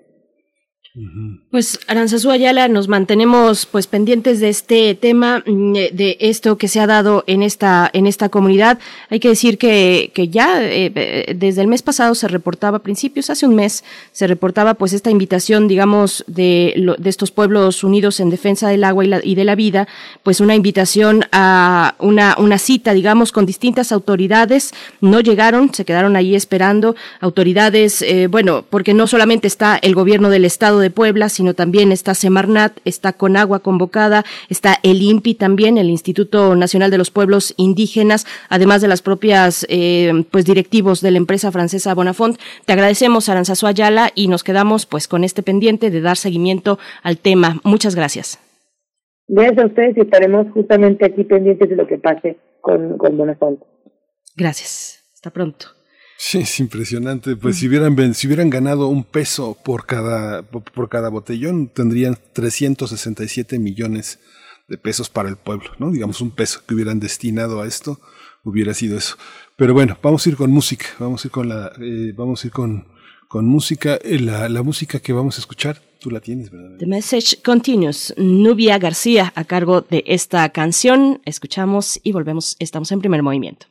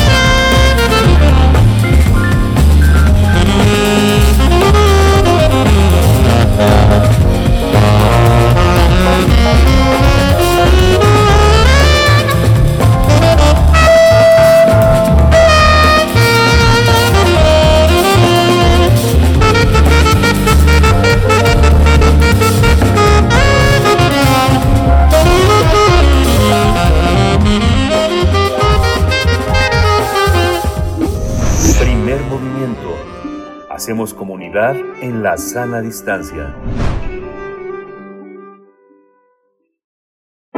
Nota del día.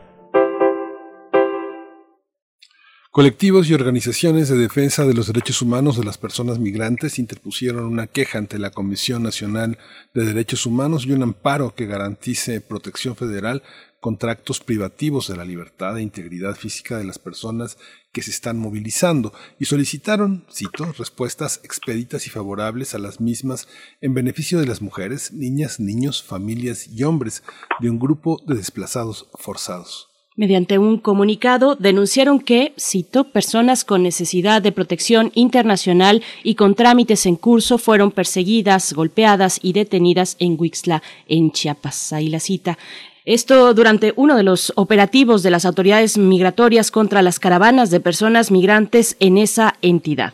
También fue documentada la detención sistemática de niñas, niños y adolescentes y la separación de familias, detenciones arbitrarias y sin respeto a protocolos básicos, entre otras violaciones a los derechos humanos. En ese contexto, la Organización Médicos Sin Fronteras advirtió ayer de una situación insostenible para miles de migrantes varados en México y anunció que desarrolla una intervención de emergencia en la frontera sur.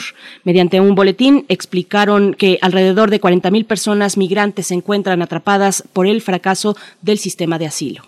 Vamos a conversar sobre estas políticas migratorias aplicadas contra las personas migrantes en la frontera sur de nuestro país. Está con nosotros Ana Lorena Delgadillo, ya es directora de la Fundación para la Justicia y el Estado Democrático de Derecho. Ana Lorena Delgadillo, bienvenida esta mañana aquí a Primer Movimiento. Hola Miguel Ángel y Berenice, muchísimas gracias por el espacio y buenos días para todas y todos ustedes. Muchas gracias por esta presencia, Ana Lorena Delgadillo. Bienvenida a, este espacio. Pues bueno, todos hemos visto y han dado la vuelta eh, prácticamente al mundo estas imágenes de detención eh, por parte de las autoridades migratorias en México, frontera sur de nuestro país. Eh, hemos visto las, las imágenes, ahí están con, con claridad. Cuéntanos, ¿qué ves de este fenómeno? ¿De qué tamaño es el fenómeno? Hay personas varadas ahí desde tiempo atrás, hay menores, no, menores de edad no acompañados. Cuéntanos cómo lo estás viendo. Pues mira, nosotros vemos ahorita definitivamente un agravamiento de las condiciones eh, de las personas migrantes y solicitantes de asilo en México respecto a la violación de sus derechos humanos, ¿no? Creo que las imágenes que, que vimos en estos días, pues lo que representan es una muestra del trabajo brutal de contención migratoria que está realizando eh, tanto la Guardia Nacional como el Instituto Nacional de Migración en México y lo que hemos venido diciendo, enviando su fuerza más letal, su fuerza más brutal en contra de las personas pues que hay que tener en cuenta que vienen huyendo ya de sus países eh, de una situación de violencia o de una situación también de extrema vulnerabilidad. Eh, yo creo que aquí habría que distinguir, tenemos como varias cosas que se han estado documentando en el sur, ¿no? Por una parte, eh, se siguen aplicando los operativos de expulsión de Estados Unidos, título 42, donde México está aceptando a la población que está siendo eh, expulsada de Estados Unidos. Eh, nosotros estuvimos hace algunos días con el equipo en, Chiapas, en Tapachula, y pudimos ver, eh, bueno, los vuelos que llegan de personas que son deportadas de Estados Unidos expulsados, porque ni siquiera hay un procedimiento de deportación como tal, y están siendo enviadas a, Guatemala pues sin ningún tipo de cuidado, sin ningún tipo de, de también de respeto a sus derechos humanos, porque muchas de estas personas, como yo decía, son solicitantes de asilo y requieren protección internacional obligatoria para, para, para México brindar esta protección internacional. Eh, también hay expulsiones que se dan en, en el propio país, es decir, gente que no alcanza a llegar a Estados Unidos y se expulsa directamente a Guatemala sin ningún tipo de cuidado. Y por otra parte, la situación que está viviendo la población haitiana, que digamos que lo que eh, ha pasado en el sur de la República Mexicana, en Tapachula específicamente, es que se ha convertido prácticamente en una cárcel para estas personas. ¿Qué es lo que pasa? Ellos vienen huyendo, como lo decíamos, algunos de Haití, pero algunos también de un tránsito y de una migración ya muy dura, o sea, huyen de su país tratando de buscar mejores condiciones, algunos de ellos se van con sus familias, con niños, familias completas, a Chile o a Brasil, y vienen también huyendo de allá porque no hay condiciones para vida digna y porque además hay un tema de muchísimo racismo y brutalidad. Hace algunos días se comunicaba, por ejemplo, de una ejecución que hubo por parte de un carabinero a una persona haitiana que caminaba por la calle por considerarlo potencialmente peligroso. Es decir, vienen huyendo de varios lugares de esta violencia, llegan a México, piden protección internacional.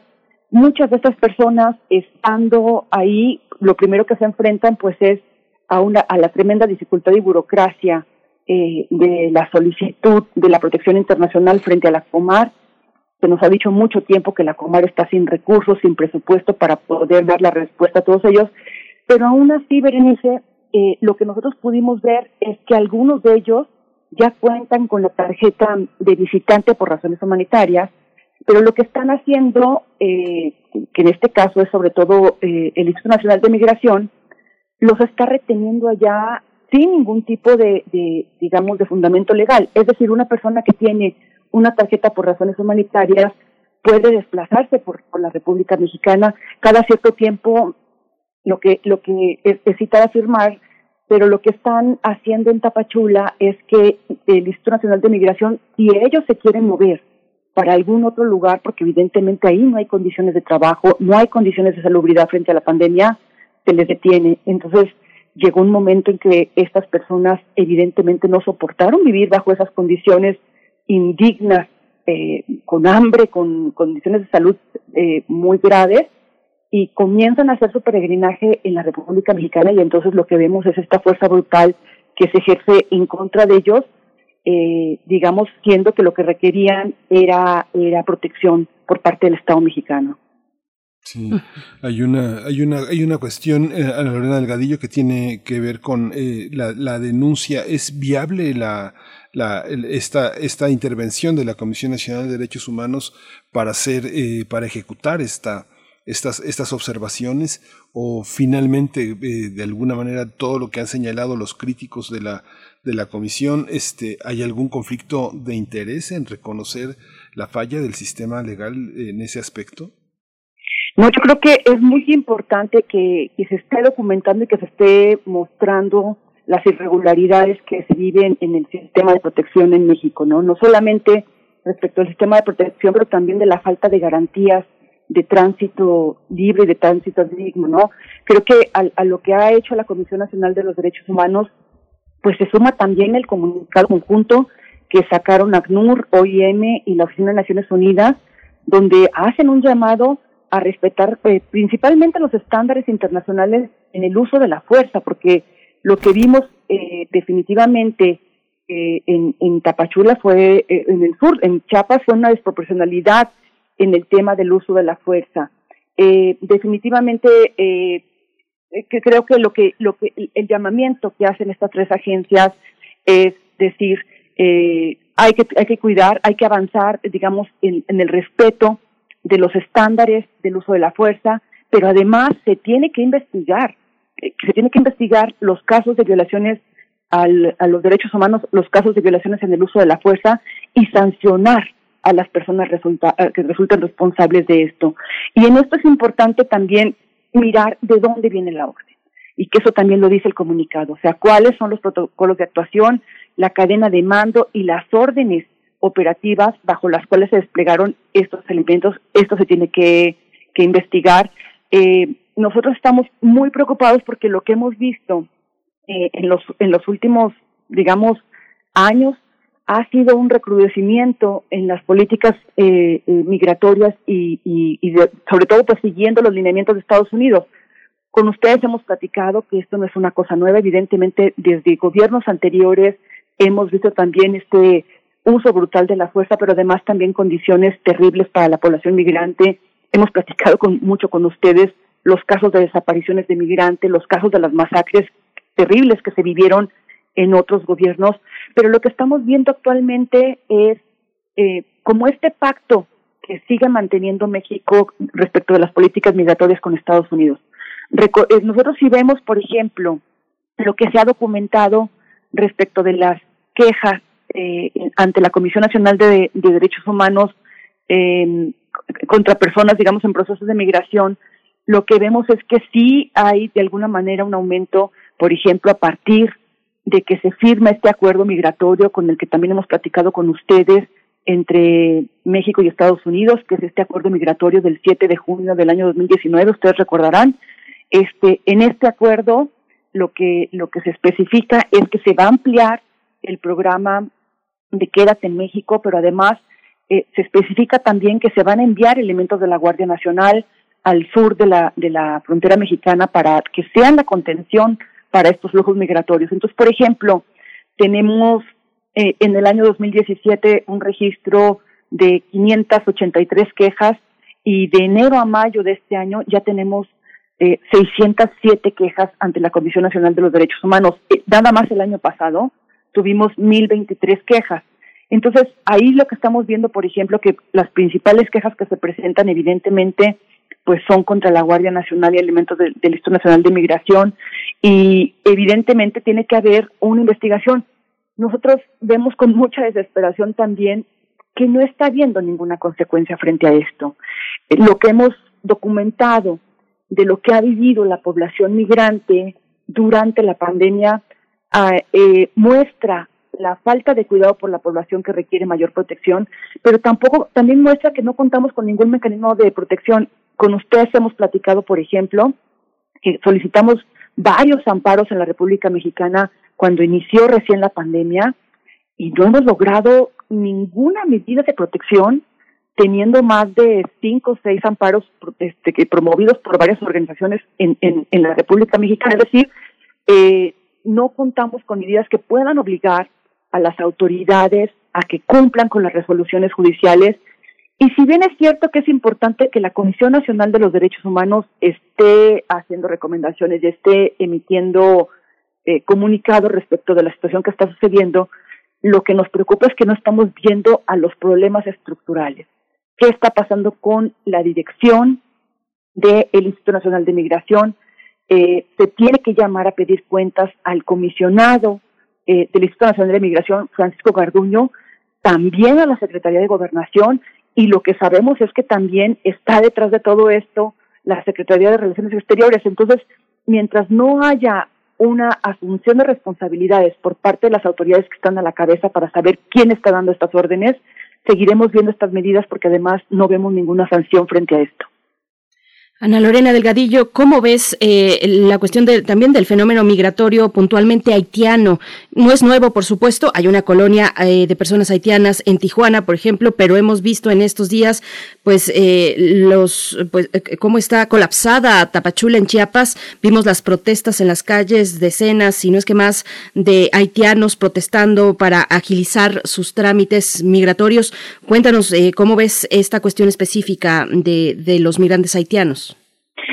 Mira, lo que, lo que les decía ahorita al principio es que vemos que es una migración muy sufrida, ¿no? En, en- la región, digamos, muy eh, es- este, estigmatizada, eh, que viene viviendo tremenda discriminación.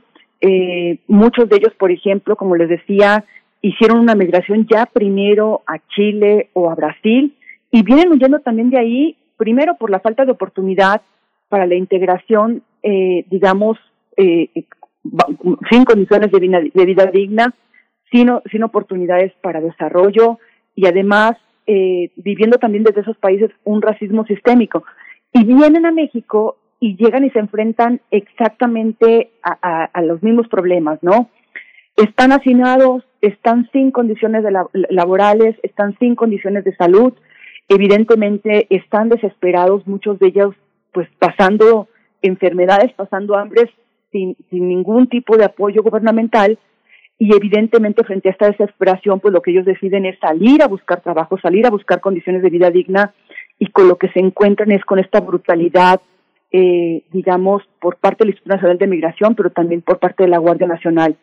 Eh, lo que nos preocupa es que muchos de ellos, por ejemplo, como lo decimos, tienen ya la, la tarjeta eh, de visitantes por razones humanitarias y aún así de los testimonios que nosotros pudimos recabar estando en el sur, pero lo que también han denunciado los los colectivos del sur, el Observatorio del Sur, eh, organizaciones como el, el Fray Matías, es que estas personas eh, viviendo una, una violencia en, en Tapachula concretamente, eh, viven otra violencia durante el tránsito muy fuerte y eh, eh, violando su derecho a la libertad de tránsito, su derecho a, la seguridad a la seguridad jurídica. Hemos visto, por ejemplo, imágenes crudísimas de donde están golpeando a, los migrantes y con, los niños también en el medio, con familias completas, eh, una brutalidad y una violencia eh, inhumana por parte de los elementos del Instituto Nacional de Migración, sin garantías de protección migratoria. Y pues ahí lo que nos preocupa mucho es que algunos incluso nos dicen que teniendo esta tarjeta son detenidos y son deportados. Nosotros pudimos ver en el viaje que, que recientemente hicimos también a, a, a Chiapas, los camiones que iban eh, deportando a las personas, expulsándolas de, de Chiapas, a, de Tapachula a, Guatemala, y muchos de ellos llevaban incluso la tarjeta, la tarjeta migratoria que no, que no les, que les permitía estar aquí en México, pero que no se les respeta. Algunos de ellos nos contaban que los elementos del Instituto Nacional de Migración los detenían y, y se las rompían. Algunas tarjetas, por ejemplo, están dadas sin que tengan todos los elementos. Eh, encontramos algunas tarjetas, por ejemplo, que no tenían CURP. Entonces, cuando son detenidos por el Instituto Nacional de Migración, ellos no saben que les dieron las tarjetas sin todos los elementos, se las rompen y, los deportan, entonces sin ningún tipo de protección. Creemos que eh, evidentemente aquí hay una situación todavía de mayor desventaja para la población haitiana por un tema de racismo y por un pues, pues, eh, precisamente por un perfil racial eh, en, algunas de las historias que nos contaban estas personas nos decían, bueno, es que nosotros vamos en grupos, por ejemplo, en las calles, y solamente por nuestro color de piel se nos detiene. Hay un problema fuerte de racismo, hay un tema de discriminación profunda que están viviendo estas, estas poblaciones y están quedando pues sin ninguna protección realmente frente a la violación de sus derechos. Ana Lorena Delgadillo, también, bueno, me gustaría, por supuesto, preguntarte sobre la situación eh, en Estados Unidos, que también hay tensión entre si eh, echar a andar o no, o detener, pues, como lo ha propuesto el gobierno de Biden, el programa Quédate en casa. Pero antes preguntarte sobre la situación específica, digamos, para los menores, menores de edad no acompañados qué tratamiento se está realizando para atender a esta población pues completamente vulnerable ante lo que estamos viendo, ante migrar, pues recorrer solo es un camino de tantos peligros. Cuéntanos un poco lo que puedes eh, pues compartirnos al respecto, Ana Lorena.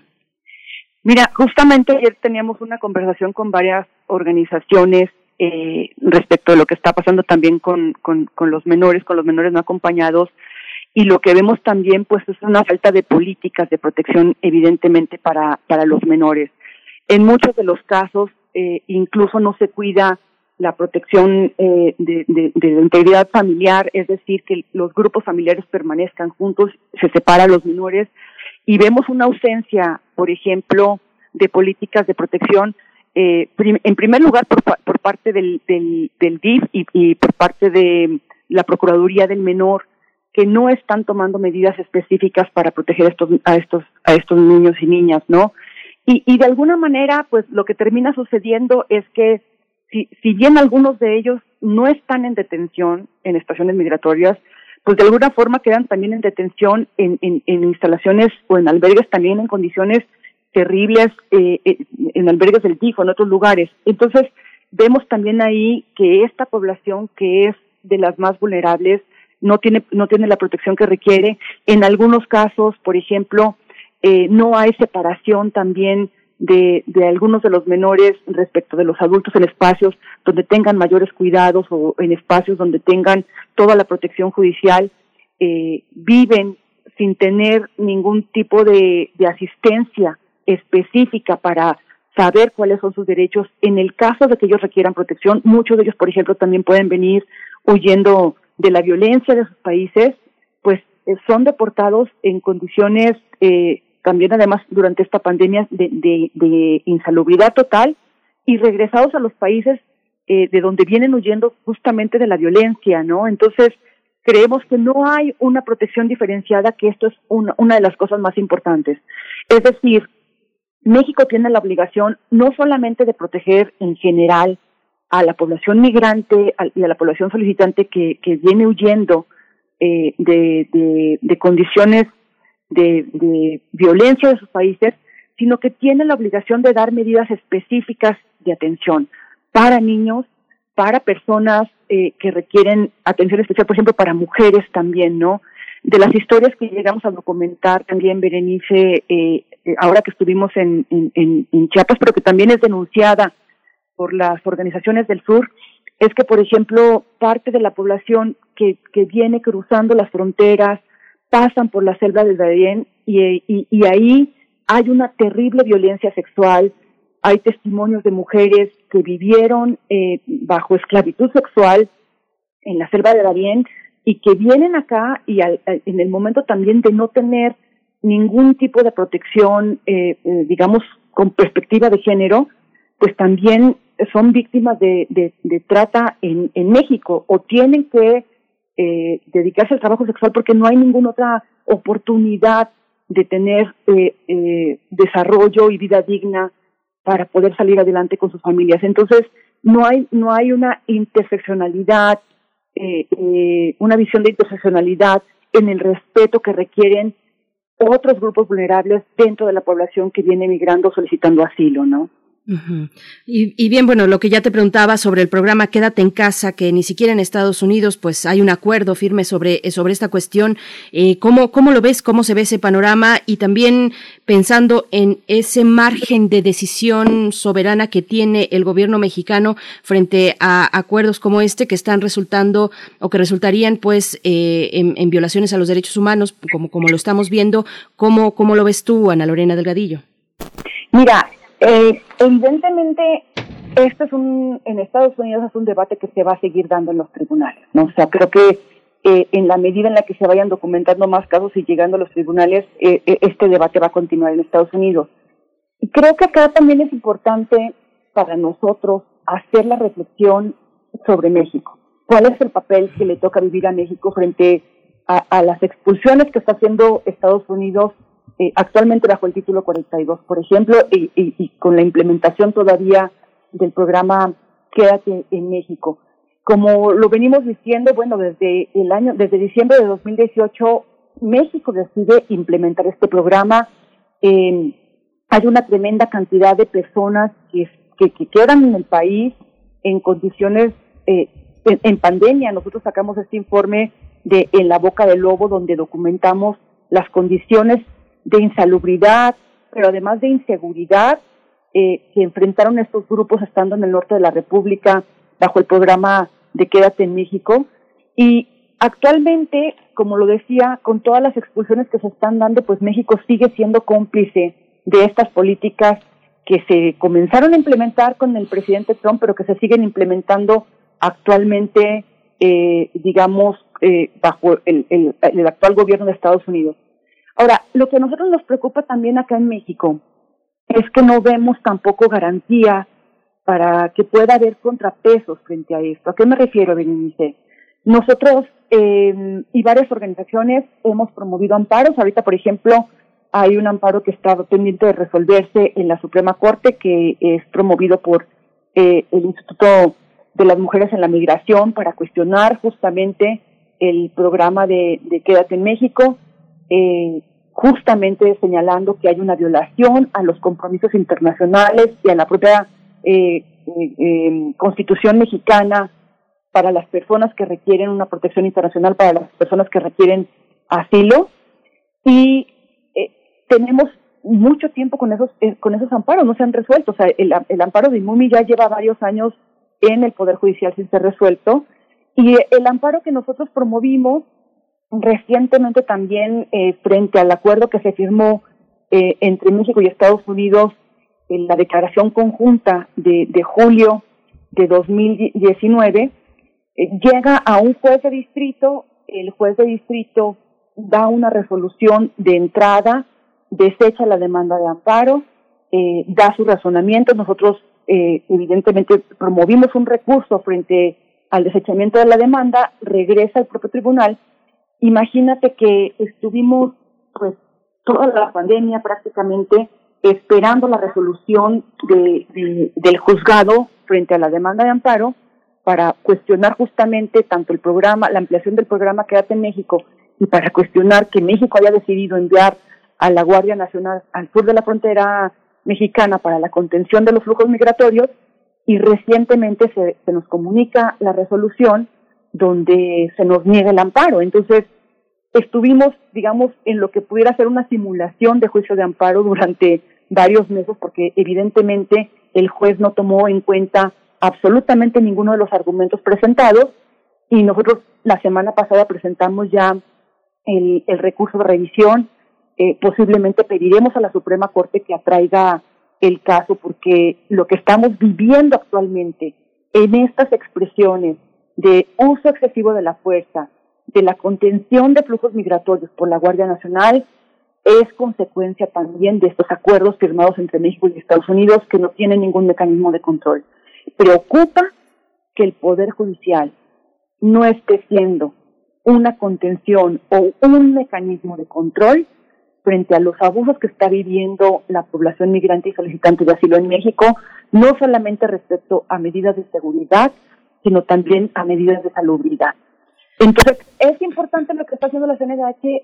Sí, pero creemos que tiene que ir más a fondo, creemos que tiene que estar a los problemas estructurales que están ocasionando esta violencia en el país y sobre todo exigir investigaciones y sanciones en todos los niveles eh, de, digamos, de la cadena de mando al interior del Instituto Nacional de Migración y al interior de la Guardia Nacional.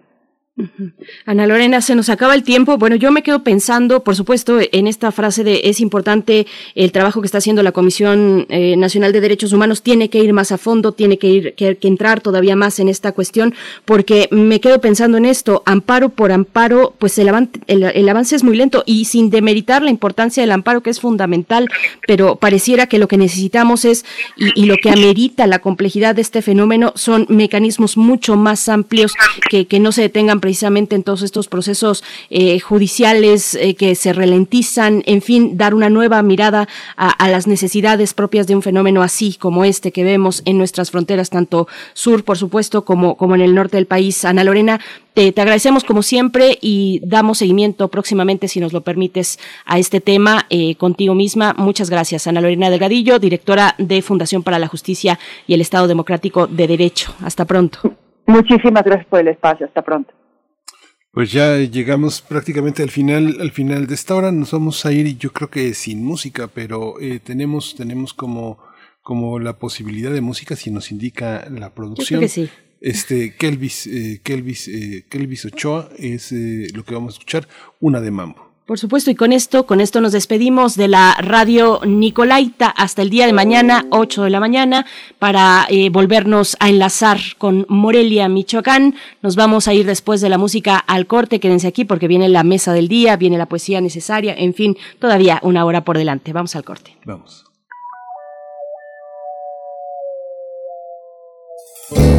Para mí tu amor fue una de mambo en la discoteca y la coco bailando. Se rompió el ayer, me estaba matando. Y el farol de nuestra esquina se está apagando.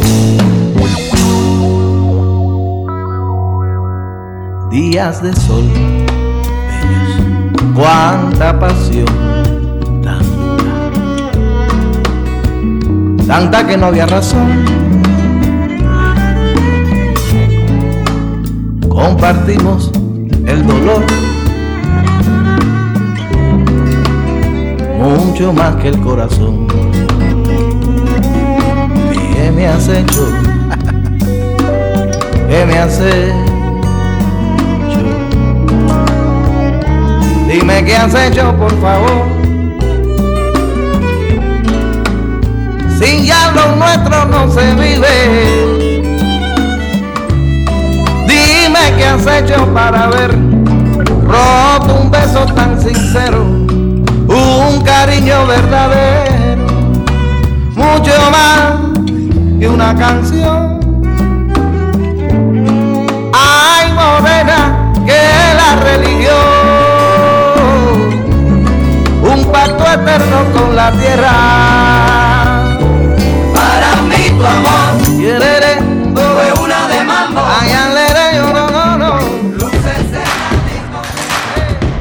Síguenos en redes sociales. Encuéntranos en Facebook como Primer Movimiento y en Twitter como arroba PMovimiento. Hagamos comunidad.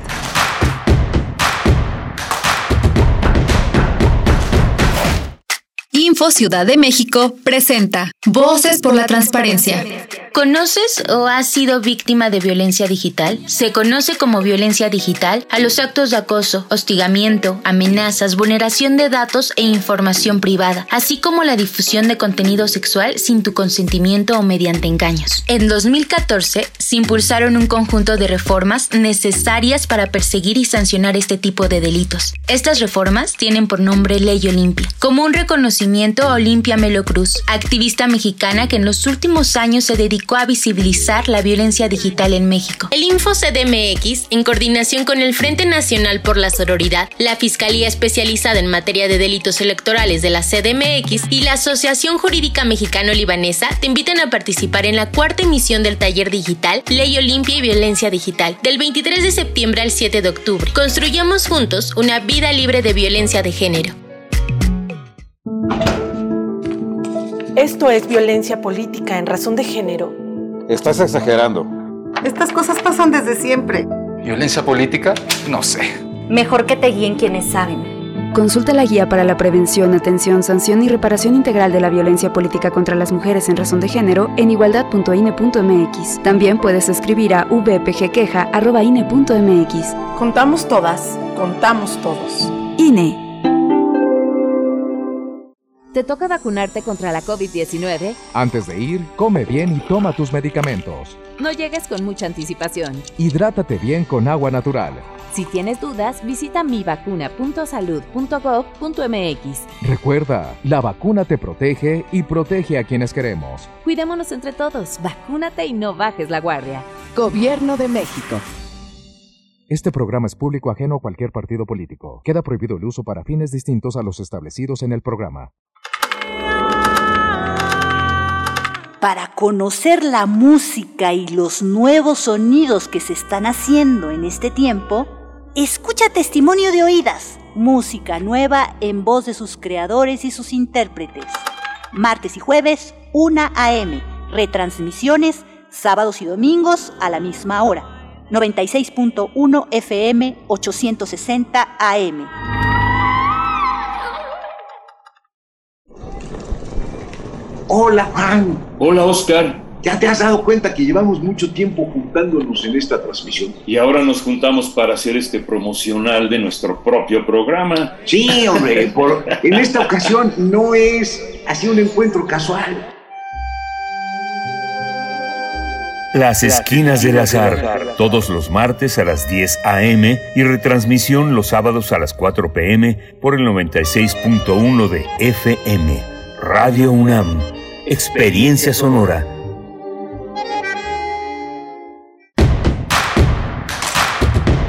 Queremos escucharte. Llámanos al 55 36 43 39 y al 55 36 89 89. Primer movimiento. Hacemos comunidad. Muy buenos días, estamos de vuelta en primer movimiento. Hoy es martes 7 de septiembre de 2021 y son las 9.5. El reloj marca las 9.5 horas eh, en el centro del país, donde transmitimos en vivo como cada mañana a través del 96.1 de la frecuencia modulada, el 860 de AM y en www.radio.unam MX. Allá en cabina, Frida Saldívar en la producción ejecutiva. Un abrazo a Frida, un abrazo a Socorro Montes en los controles técnicos, a todo el equipo, Tamara Quiroz en redes sociales y, mm, bueno, mi compañero Miguel Ángel Quemain, por supuesto, en los micrófonos, en la conducción. ¿Cómo estás, Miguel Ángel? Buen día, llegamos a nuestra tercera hora. Hola, Berenice, buenos días, buen día a todos nuestros radioescuchas. Pues sí, hemos tenido una, una mañana intensa desde el inicio con el tema de las vacunas que justamente hoy el doctor Mauricio Rodríguez, que en esta mañana eh, nos explicó cómo funciona toda la aprobación de COFEPRIS y el tema de esta área dedicada al análisis de las moléculas en esta institución de salud, eh, eh, dio su visto bueno para esta vacuna cubana que pues ya esperamos que sea uno de los aportes a la región. Y nos anunciaba también que en Hipócrates 2.0 eh, va a ser un, un, día de crónica, de gran crónica de lo que significa la estrategia de vacunación en la Ciudad de México. 900 personas que a las 5 de la mañana hacen todo su esfuerzo para abrir sus puertas a las 8 a.m. y recibir a las personas que todavía faltan y, este, y se han vacunado en este, en, esta, en este enorme esfuerzo, en esta cruzada nacional por proteger a la ciudadanía, a los mexicanos de esta, de esta este, terrible pandemia que nos ha paralizado, atemorizado, pero también ha sacado lo mejor de nosotros en muchos, en muchos sentidos para afrontar la Berenice. Así es, y bueno, eh, les invitamos a acercarse a Hipócrates 2.0 el día de hoy martes, como cada martes a las 6 de la tarde aquí en Radio UNAM. Nos vamos a ir en este momento eh, con antes de la poesía necesaria y de la mesa del día en la que abordaremos la Comisión de la Verdad para la Guerra Sucia. Antes de ello nos vamos ya con nuestra invitada de honor, nuestra invitada de lujo con Diamela Eltit Miguel Ángel, bueno, que ha sido eh, pues reconocida su trayectoria literaria con el Premio Internacional Carlos Fuentes a la creación literaria en el idioma español 2020, así es que vamos con esto. Vamos. Primer movimiento. Hacemos comunidad con tus postales sonoras. Envíalas a primermovimientounam.gmail.com Toma nota y conoce nuestra recomendación literaria. El lunes 6 de septiembre se dio la entrega del Premio Internacional Carlos Fuentes a la creación literaria en el idioma español en el Palacio de Bellas Artes en la Ciudad de México. Eh, la ganadora del galardón, promovido por la Cátedra Carlos Fuentes y la Secretaría de, de Cultura y nuestra universidad, fue la escritora chilena Diamela Eltit, narradora y ensayista. A este reconocimiento se le suma el Premio Phil de Literatura en Lengua Romances 2021, que fue anunciado el 27 de agosto. En torno al Premio Internacional Carlos Fuentes a la creación literaria en el idioma español, el jurado pues ha destacado algunos motivos, distintos motivos por unanimidad en esta selección donde Diamela Eltit eh, resulta ganadora y, leo algunos, algo, leemos y compartimos con ustedes algunos de estos motivos. Dianela, Diamela Eltit ha estado comprometida con la reinvención del lenguaje y la transgresión sin perder de vista las dimensiones ética y política. Su trabajo ha sido significativo en el proceso de cambio social y cultural de los territorios de la lengua española y ha renovado las formas mismas de la expresión a través de su escritura y de su estructura, donde conviven la poesía, el ensayo y la narrativa. Del mismo modo, sus guiones eh, cinematográficos también confirman su vocación por borrar las líneas entre los géneros y sus trabajos recientes como Jamás el Fuego Nunca de 2007 y Fuerzas Especiales de 2013 se suman a una obra que la coloca en el centro del canon de la literatura latinoamericana contemporánea. Y bien, recordar que el premio Carlos Fuentes fue instituido en el año de 2012. Sus ganadores han sido Mario Vargas Llosa eh, de Perú, España, Sergio Ramírez de Nicaragua, Eduardo Lizalde de México, Luis Goitizolo de España, Luisa Valenzuela de Argentina y ahora Diamela Eltit de Chile, con quien sostenemos un, este breve encuentro, pero muy significativo. Bienvenida y enhorabuena, Diamela Eltit. Eh, bienvenida a Radio UNAM. Qué gusto poder conversar. Muchas gracias por la invitación, qué bueno poder hablar con ustedes. Hola Diamela, en, mil, en los 80 te vimos llegar con dos libros, Lumpérica y por la, y por la Patria, muy, muy, muy jovencita, llena de entusiasmo, representando también a Chile. ¿Qué ha pasado? ¿Qué ha pasado en estas casi tres décadas de creación literaria? Cuéntanos un poco cómo llegar hasta aquí con un premio tan, tan que te vincula ya de una manera permanente con México. Mira, fue muy, eh, bueno, desde luego muy sorprendente, emocionante y realmente importante para mí, porque la verdad es que yo viví en México cuatro años, del 90 al 94, entonces efectivamente mi relación es más intensa y también escribí eh, en México eh, libros mientras estuve acá. Entonces, eh, no solo fue una estancia magnífica desde el punto de vista cultural y desde el punto de vista, ¿no es cierto?, de conocer o relativamente conocer este espacio, sino también haber podido escribir acá mientras trabajaba em, en la Embajada de Chile, ¿no? Como agregada cultural. Entonces, el, el premio tiene mucho, un sentido mucho más intenso para mí eh, por este motivo. Yamela Eltit. Bueno, esta entrevista es una oportunidad breve, pero quisiera también ocupar al menos mi turno para compartir con la audiencia desde tu voz acerca de algunas de las motivaciones, de los elementos eh, que pueden ir guiando eh, tu trabajo literario, escritural, las mujeres y el cuerpo. Si nos puedas dar alguna consideración al respecto. Bueno, pienso que el cuerpo de las mujeres ha sido, ha estado siempre en la mira eh, de las de todas las instituciones y de las instancias a lo largo de los siglos, ¿no? Esto mm, ha sido una constante eh, en el sentido del control sobre el cuerpo de la mujer mediante diversos mecanismos. Es desde luego, eh, a pesar de los cambios epocales, sin embargo, el cuerpo siempre sigue en la mira como, eh, no, solo como formas de control, sino porque también se le ha asignado, eh, se le han asignado eh, formas negativas, ¿no? Y por otra parte, en otro registro, junto con el control, está la objetualización del cuerpo, lo cual ha puesto a la mujer en situaciones de mucha fragilidad frente a la violencia en el sentido que el cuerpo, el sujeto entero, incluso su cuerpo, le pertenece a una pareja y siente que es de la persona es de él. Entonces, en ese sentido, eh, por muchos, eh, por muchas eh, aristas, el cuerpo de la mujer ha sido ha estado en parte secuestrado por las instituciones, especialmente jurídicas, y por otra parte, ¿no es cierto?, en su circulación social es un cuerpo amenazado. Y la maternidad, que es una de las formas eh, en que la mujer ha sido catalogada, también ha sido vista como algo, eh, en cierto sentido, sagrado y no es visto como un gran trabajo cultural.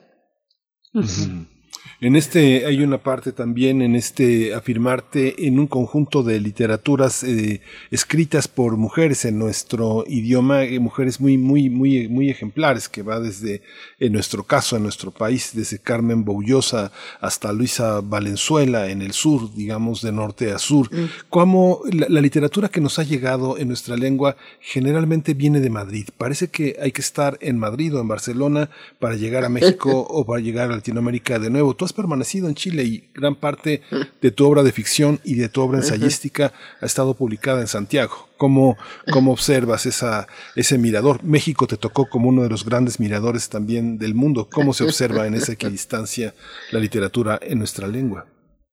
Bueno, pienso que es muy curioso que precisamente mientras todo, eh, mientras hay una gran circulación, eh, se ha abierto el comercio de manera eh, amplia la circulación comercial y, de bienes y de insumos eh, de manera muy intensa. Eh, sin embargo, la literatura sigue un poco retenida, digamos, en cada uno de los países y no circula, no hay circulación de libros, ¿no? en parte también, eso hay que señalarlo, porque la literatura también es un campo, digamos, eh, más minoritario, ¿no? Pero aún así, eh, la circulación siempre pero ha, estado retenida. En un momento, España hizo centro, pero para los escritores elegidos por el sistema, ¿no? Pero la mayor parte de la literatura quedaba retenida en sus países. Eh, pero se, están abriendo muchas editoriales independientes y yo pienso que esa es una manera de circulación de los libros, ¿no? Tal vez no tan eh, con una distribución tan eh, grandiosa, pero sí eh, los países, las, editoriales pequeñas están publicando, digamos, autores de otros de otras regiones del continente. Retomo, eh, Diamela retomo esta palabra o esta idea de circulación, pero en, en otros términos eh, tal vez más reflexivos, más de flujos literarios, para llegar al punto de, de hablar de, de, Carlos Fuentes. Carlos Fuentes en Chile, Fuentes en tu propio trabajo. Cuéntanos un poco, pues con motivo, por supuesto, de esta premiación. Bueno, en verdad yo conocí a Carlos Fuentes aquí en México, pero yo estudié literatura eh, entonces, eh, y fui por supuesto y soy una lectora sistemática, entonces yo conocía bastante bien la obra de Fuentes antes de venir a México. lo había leído eh, de manera, digamos, académica, en el sentido de los cursos de la universidad, y como lectora había leído aquello que los cursos eh, no, habían, eh, no habían privilegiado, porque evidentemente se pasaban dos, tres libros y tenía mucho más, ¿no? Entonces sí, yo conocía la obra de Carlos Fuentes, y cuando vine acá lo conocí personalmente incluso yo participé cuando Carlos Fuentes eh, le hicieron un homenaje en la Feria de Guadalajara cuando cumplió 80 años y yo fui una de las eh, participantes eh, con un texto en ese homenaje, ¿no? Y por otra parte, Carlos Fuentes vivió en Chile unos años porque su padre era diplomático, estaba asignado allá y estudió en Chile. Entonces él tenía una cercanía y viajaba. Eh, post dictadura viajó, viajó en varias ocasiones a Chile, ¿no? Y además era muy amigo de un escritor eh, muy consolidado, muy canónico chileno, José Donoso. Eh, que habían estudiado en el mismo colegio. Entonces, de verdad había nexos, y hay nexos, como lo recordó anoche, digamos, su viuda, Em, en el sentido de recordar, digamos, los nexos y el afecto de Fuentes por Chile, por haber vivido allá y yo particularmente por haberlo leído eh, de manera bastante intensa. Eh, eh, Diamela, cerramos, vamos a cerrar esta conversación con una, última cuestión, que bueno, es una, ojalá y se amplíe después esta conversación, pero hay, existe una, una, un relevo, ahora que hablas eh, de Donoso, eh, yo recuerdo la última visita de Donoso a México, venía acompañado de un muy joven escritor que era casi su asistente, Carlos Franz, una, uno, uno de los escritores que hoy figura de una manera muy importante en Chile, pero existe eso en la literatura latinoamericana? ¿Existe la idea de relevo o una literatura como la que has hecho, una literatura muy eh, concentrada en la imaginación, en los procesos narrativos, en una búsqueda del lenguaje que podría ser traducido en otras lenguas e instalarse en lenguas ajenas al español como propias? ¿Existe la idea de relevo? ¿Existe lo latinoamericano en nuestra literatura? En la tuya la tuya bueno, en realidad este, hay, hay, siempre muchísimos escritores y escritoras eh, que ya, muchos de ellos en Chile muy consolidados. Eh, estoy pensando, por ejemplo, por, siempre es muy complicado nombrar a alguien por todo lo que desnombra, ¿no? Pero estoy pensando, por ejemplo, en Nona Fernández, eh, y, y, hay gente más joven también que Nona, que ya están instalándose en los espacios literarios, ¿no?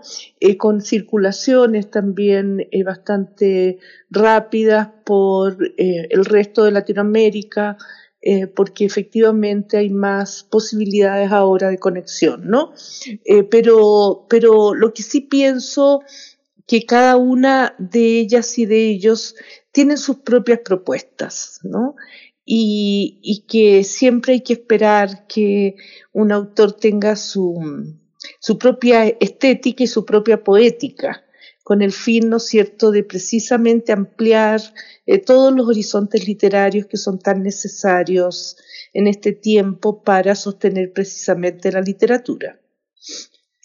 Bien, pues eh, agradecemos, por supuesto, esta conversación. Yamela Eltit, enhorabuena, nos sumamos a esta emoción. Ahora que mencionan a José Donoso, bueno, el, fin de semana se anunció el Premio Iberoamericano de Letras José Donoso para una escritora mexicana. Y pienso en este intercambio eh, de, diálogo, intercambio del que las letras posibilita, eh, posibilitan, es pues para la escritora mexicana Cristina Rivera Garza, para tener ahí el dato preciso. Pero bueno, agradecemos y nos sumamos a esta celebración en torno a tu obra de Amela Eltit. Muchas gracias. Y qué bueno que recordaras el premio a Cristina Rivera Garza porque me alegró muchísimo la noticia. Eh, un abrazo para ustedes y los felicito por el programa. Muchas gracias. Muchas gracias. Otro fuerte. Chao. Hasta pronto. Pues vamos, vamos, Miguel Ángel, con la poesía necesaria. Vamos a la poesía necesaria. Primer movimiento. Hacemos comunidad en la sana distancia.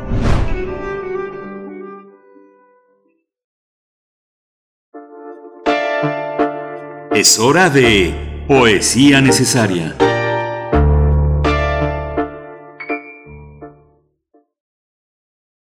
Breve, no menos poderosa, El tiempo y sus mastines de Vicente Quirarte, editado por el Colegio Nacional, guarda un bello poema que se llama Encuentro con la nieve, dedicado a Nelson de Vega. Nevó toda la noche y amanece la tierra inmaculada ¿Quién pudiera decir que bajo el manto prepara su verdor la primavera? Si la pureza existe, qué semejantes a la nieve, hoja blanca, cedida por el mundo para probar que nada permanece.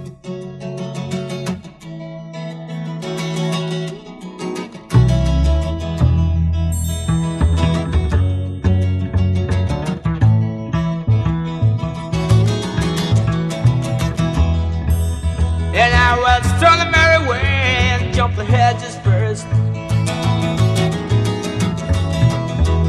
And I will drink the clear, clean water for to quench my thirst.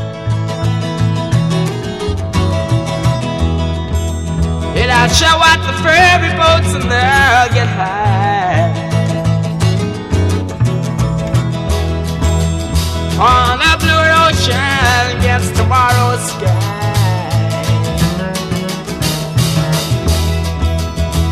I will never grow so old again.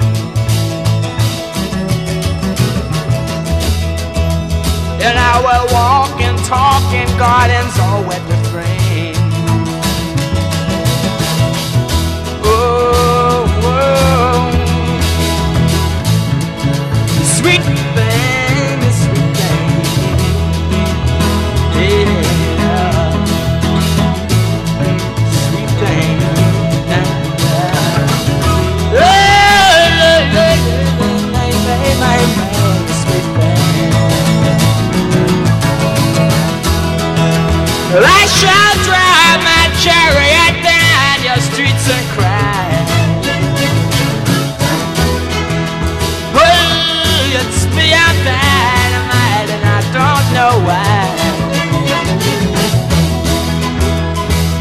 Me strongly in.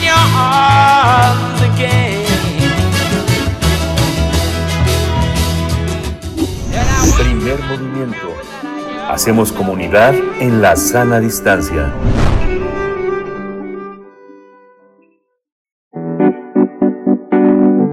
La mesa del día. Presidente López Obrador anunció la creación de una comisión presidencial para la verdad, justicia, memoria y reparación del daño relacionada a los sucesos acontecidos durante la Guerra Sucia, principalmente en el sexenio de Luis Echeverría Álvarez. En el marco del Día Internacional de las Víctimas de Desapariciones Forzadas, el mandatario se reunió con familiares de las víctimas con quienes llegó a este acuerdo. Esta comisión partirá de las investigaciones que en su momento realizaron la Fiscalía Especial para Movimientos Sociales y Políticos del pasado y la Comisión de la Verdad para la Investigación de las Violaciones a los Derechos Humanos durante la Guerra Sucia.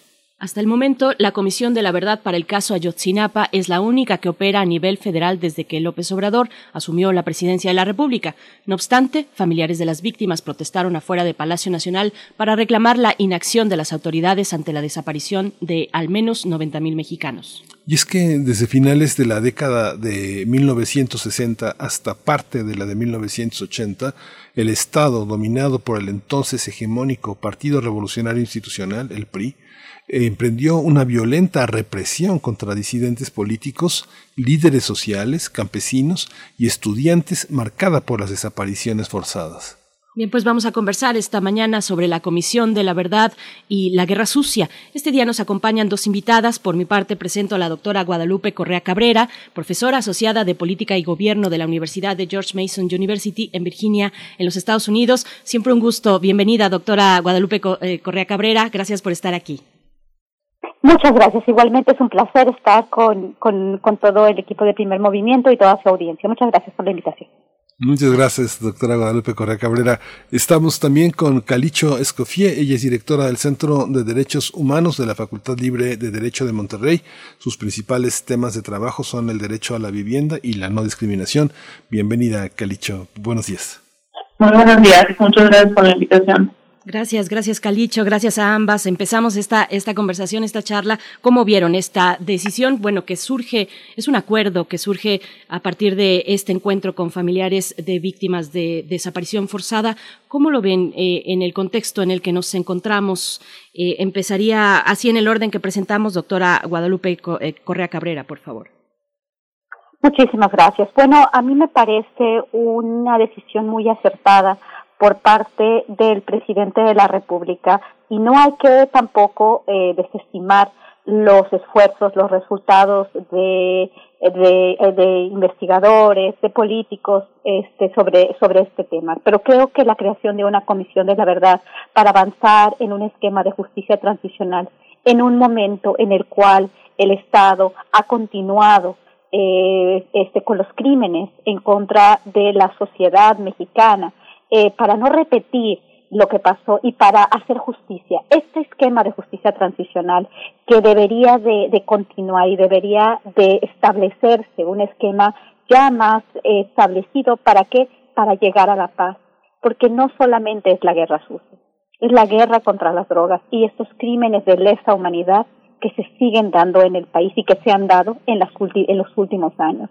Creo que eh, no debemos olvidar, la memoria es importante y hacer justicia. Eh, desde el periodo de, eh, del presidente Fox, se intentó hacer algo en, en, este en este sentido como como ya como ya se mencionó esta creación de esta fiscalía para hacer estas investigaciones sin embargo es un tema muy complejo porque, ¿de qué se trata? ¿Cómo se hace justicia? Se investiga y después que cómo se restituye, cómo, cómo se atiende a las víctimas y cómo se va a, a, establecer criterios para no repetir. Creo que la idea es importantísima y creo que no se debe desestimar. Se debe también reconocer todas las investigaciones que se han dado en los últimos años desde que sucedieron estas, estos, estos crímenes desde los, desde los años 60 hasta, hasta ahora y recordar que el Estado comete crímenes y que no pueden quedar impunes. Calicho Escofié, pues decide el presidente la creación de esta comisión, pero detrás hay un trabajo incansable de décadas de familiares para mantener viva la memoria de exigencia de justicia. ¿Cómo ves esa dimensión antes y también que nos comentes, pues cómo ves la decisión misma de avanzar en este sentido, Calicho? Yo considero que es una decisión positiva y sobre todo es una decisión que era muy necesaria en nuestro país, eh, porque no solo se trata de crear, digamos, una comisión para recabar datos por alguna, digamos, como curiosidad histórica, sino que justo como ya se mencionó, es un mecanismo para reparar a las víctimas y a la sociedad en general cuando ocurren graves violaciones a derechos humanos de manera sistemática, como lo que ocurrió durante la dictadura partidista que tuvimos en México particularmente durante este periodo conocido como la Guerra Sucia, eh, la, digamos que el tamaño de los crímenes y la forma tan estructural en la que se dieron, en la que era el Estado mismo ordenándolos, no permite creer que únicamente investigando de manera convencional a través de carpetita por carpetita, caso por caso, vamos a solucionar este problema. ¿Por qué? Porque no se trata solo de que hubieron personas que cometieron crímenes, sino que hubo un aparato estatal que permitía y gestionaba todos estos crímenes. Por ejemplo, recordemos que mucha gente era desaparecida tras ser llevada al campo militar número uno y luego eran llevadas a Oaxaca y Guerrero con los famosos vuelos de la muerte, en los cuales se les subía aviones y helicópteros y eran tiradas al mar, en muchos casos todavía con vida, para no ser encontradas. Entonces, todo este tipo de engranaje que no solo es que permitiese, sino que operaba este estas graves violaciones, eh, es necesario que sea identificado para hacer las correcciones institucionales necesarias. En el 2000 tuvimos una transición electoral, pero no una, una justicia transicional como tal. No se esclareció la verdad sobre la guerra sucia y por lo tanto tampoco identificamos qué instituciones había que cambiar y qué cambios al interior de otras instituciones que no requerían ser cambiadas, pero sí renovadas, se tenían que hacer. Es decir, no hicimos ese cambio, esa curación, esa purga que sí se hizo en otros países de América Latina, como Argentina, Chile, Brasil, Uruguay, Guatemala, entre otros. Entonces, cuando no curas ese tipo de males a nivel social e institucional y dejas esas heridas tanto en la memoria como en el Estado a través de instituciones que se formaron para generar este tipo de, de crímenes, pues lo que hace es que es generar un caldo de cultivo que frente a nuevas situaciones como la guerra contra el narco, pues se revive. Entonces, lo de la guerra está vinculado a, a la violencia del presente. Entonces, es una decisión muy positiva. Lo único que habría que ver son los detalles de la naturaleza jurídica, porque se va a hacer como una comisión presidencial conforme al artículo 21 de, de la Ley Orgánica de la Administración Pública Federal, y también habría que ver cómo va a relacionarse con otros procesos que ya se habían dado, como la recomendación 26-2001 de la Comisión Nacional de Derechos Humanos, en la cual ordenaba, eh, digamos, reparar económicamente al menos unas 400 de las cerca de 2.000 eh, víctimas de desaparición forzada de esa época, de los 60 a los 80. Las comisiones, eh, de, verdad, las fiscalías han sido un pretexto para oscurecer, borrar, rasurar, como pasó con el caso Colosio, que finalmente llega una cantidad, una medida al Archivo General de la Nación y finalmente sale o sale otra medida, muchos materiales desaparecidos. Esta es una oportunidad para la Administración Pública Federal, para López Obrador, demostrar las diferencias entre ellos y nosotros, como suele decirlo, la manera de operar de un sistema sumamente delincuencial, autoritario y, este, y, de espionaje con quienes se engolosinaron los exenios de Fox y de Calderón, utilizando el sistema de vigilancia para su beneficio. Doctora, eh, eh, doctora Guadalupe. Cabrera Cabrera. ¿Cómo lo ve usted? Sí, sí, claro, es una oportunidad definitivamente y esperemos que no simplemente quede en un gran anuncio, en buenos deseos.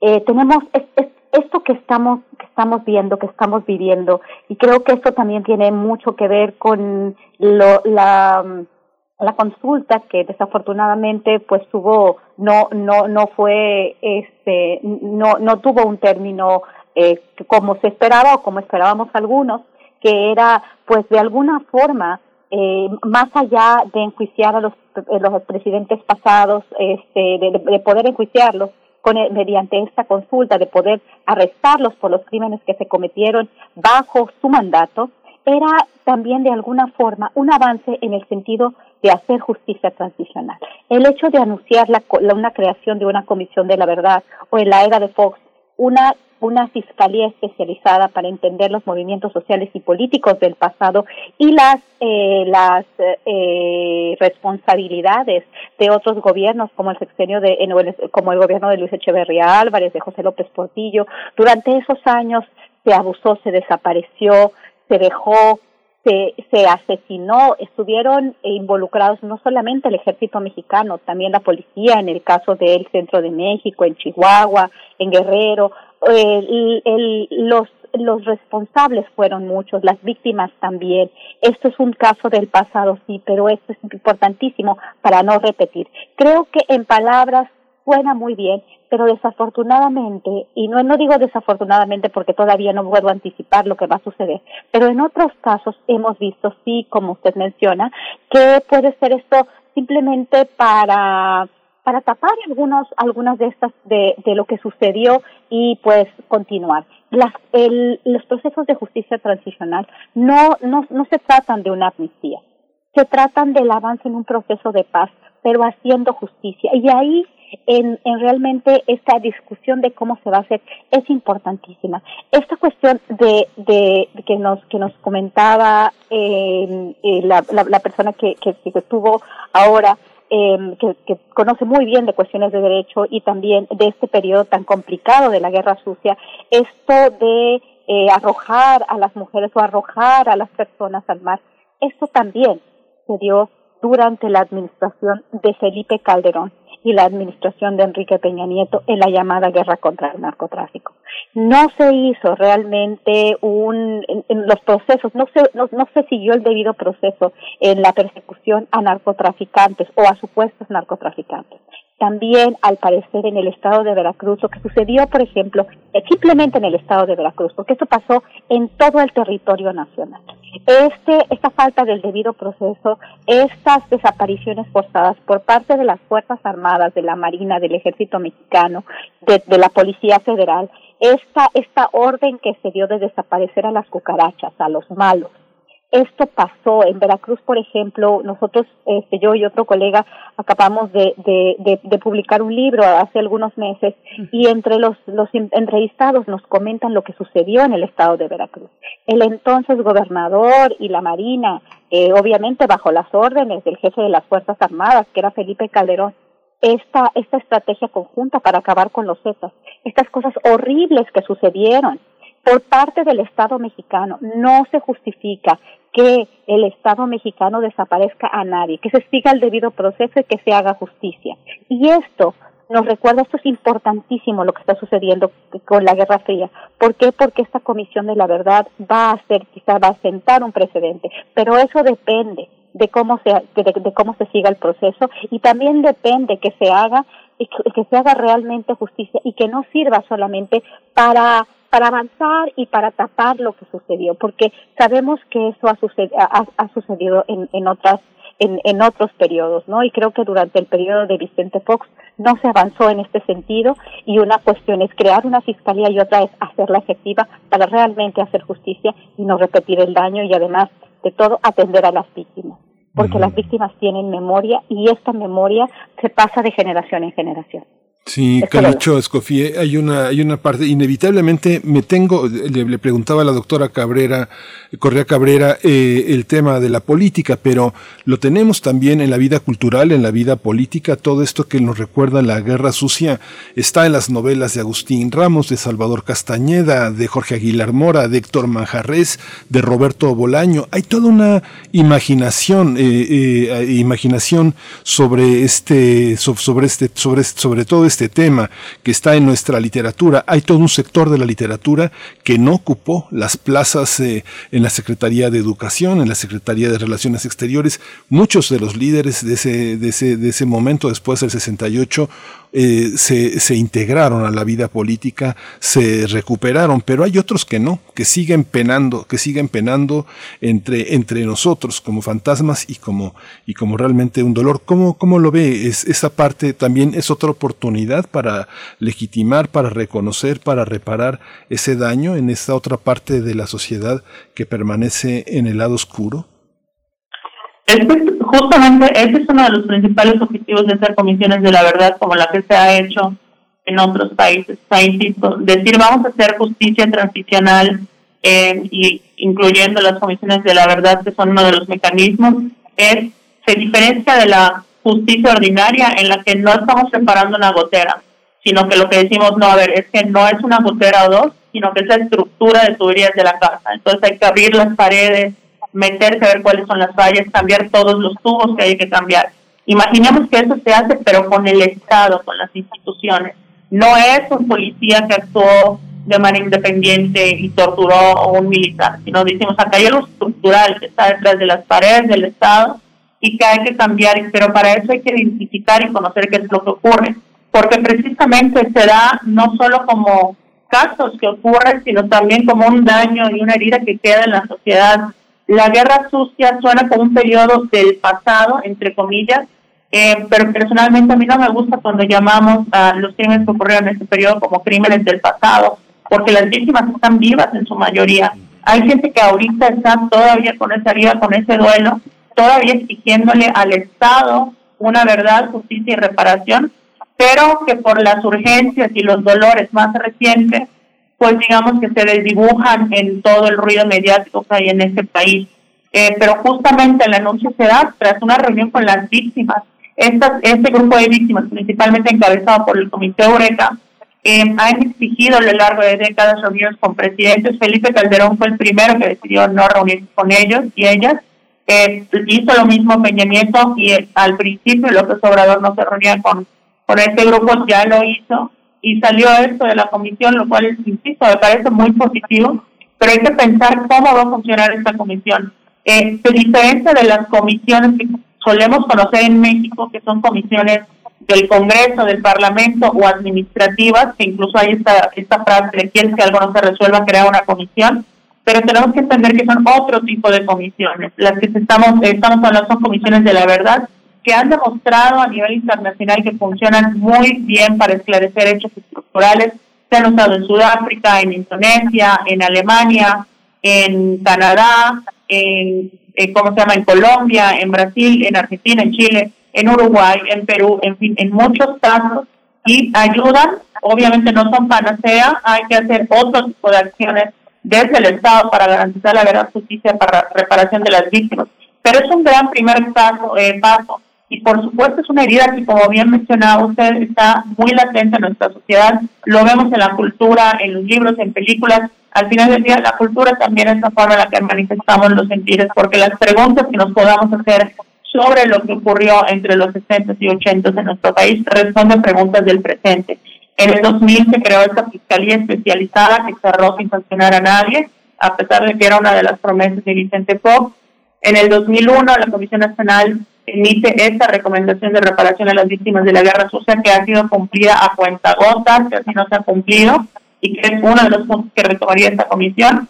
Y posteriormente, en el 2014, cerró la comisión de la verdad, pero para el Estado de Guerrero, que era una comisión que se hizo para estudiar la guerra sucia, pero solo en el Estado de Guerrero, cuyo eh, informe es muy valioso y nos refleja un montón de muestras de lo que estaba ocurriendo en ese periodo Corresponde ahora reproducir ese mismo ejercicio de Guerrero, pero a nivel nacional, para reparar a las víctimas, ubicar a las víctimas. No sabemos todavía cuántas víctimas de la guerra sucia realmente había.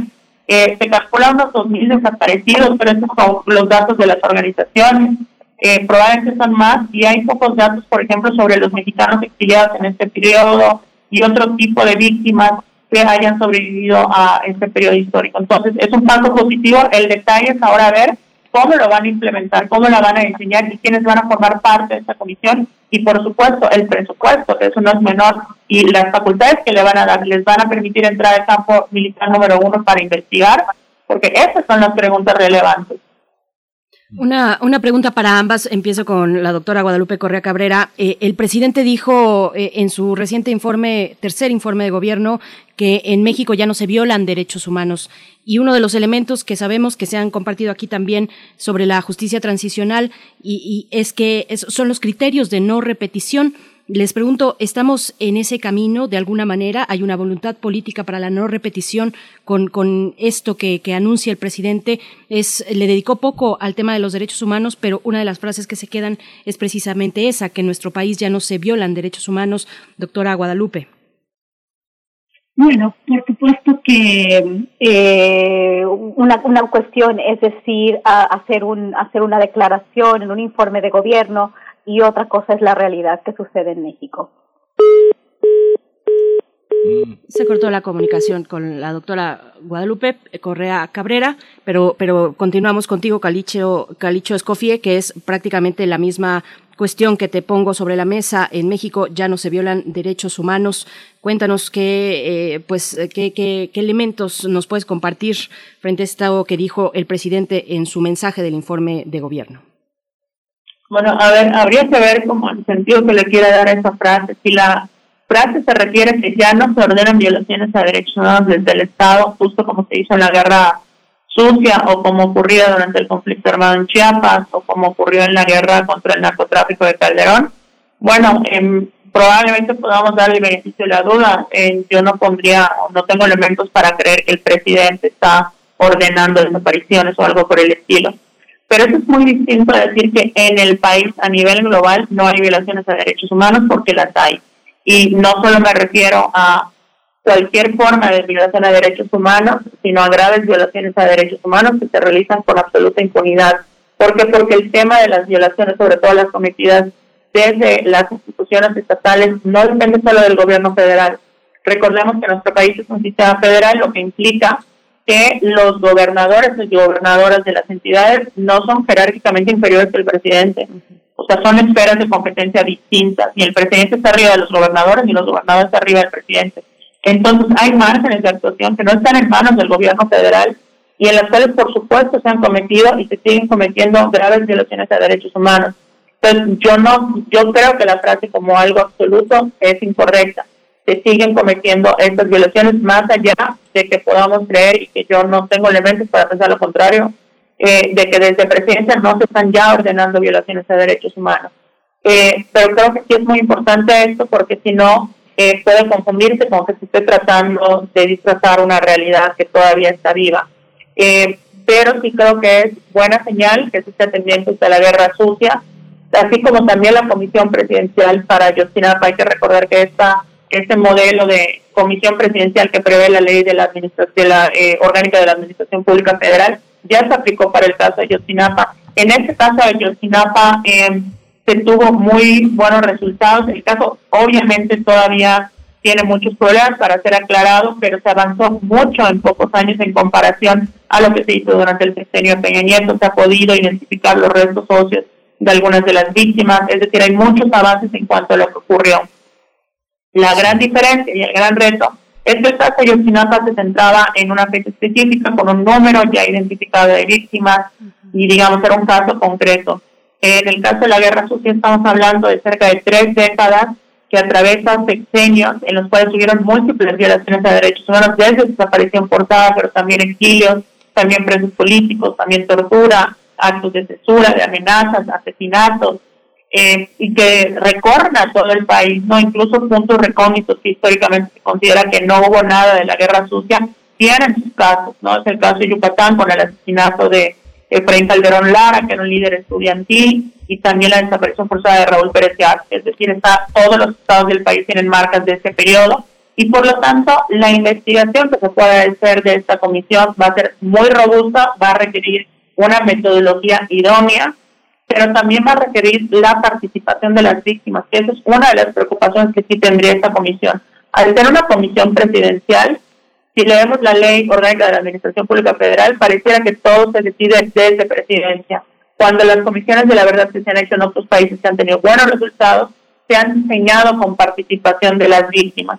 Entonces, yo creo que hay que esperar a que salga el decreto por el cual se crea esta comisión para que veamos de qué manera van a incluir a las víctimas en la conformación, creación y definición del mandato de la comisión, ¿no? Eh, es decir, no tanto que las víctimas estén participado como miembros de la comisión, porque eso incluso pudiese eh, levantar un debate sobre la imparcialidad, pero sí que puedan tener una amplia participación al momento de definir, por ejemplo, cuáles son los parámetros para definir la temporalidad, ¿no? Eh, yo lo que entiendo es que las víctimas están impulsando esto, están solicitando que se entienda que la guerra sucia terminó el primero de diciembre de 1990, cosa que yo estoy totalmente de acuerdo.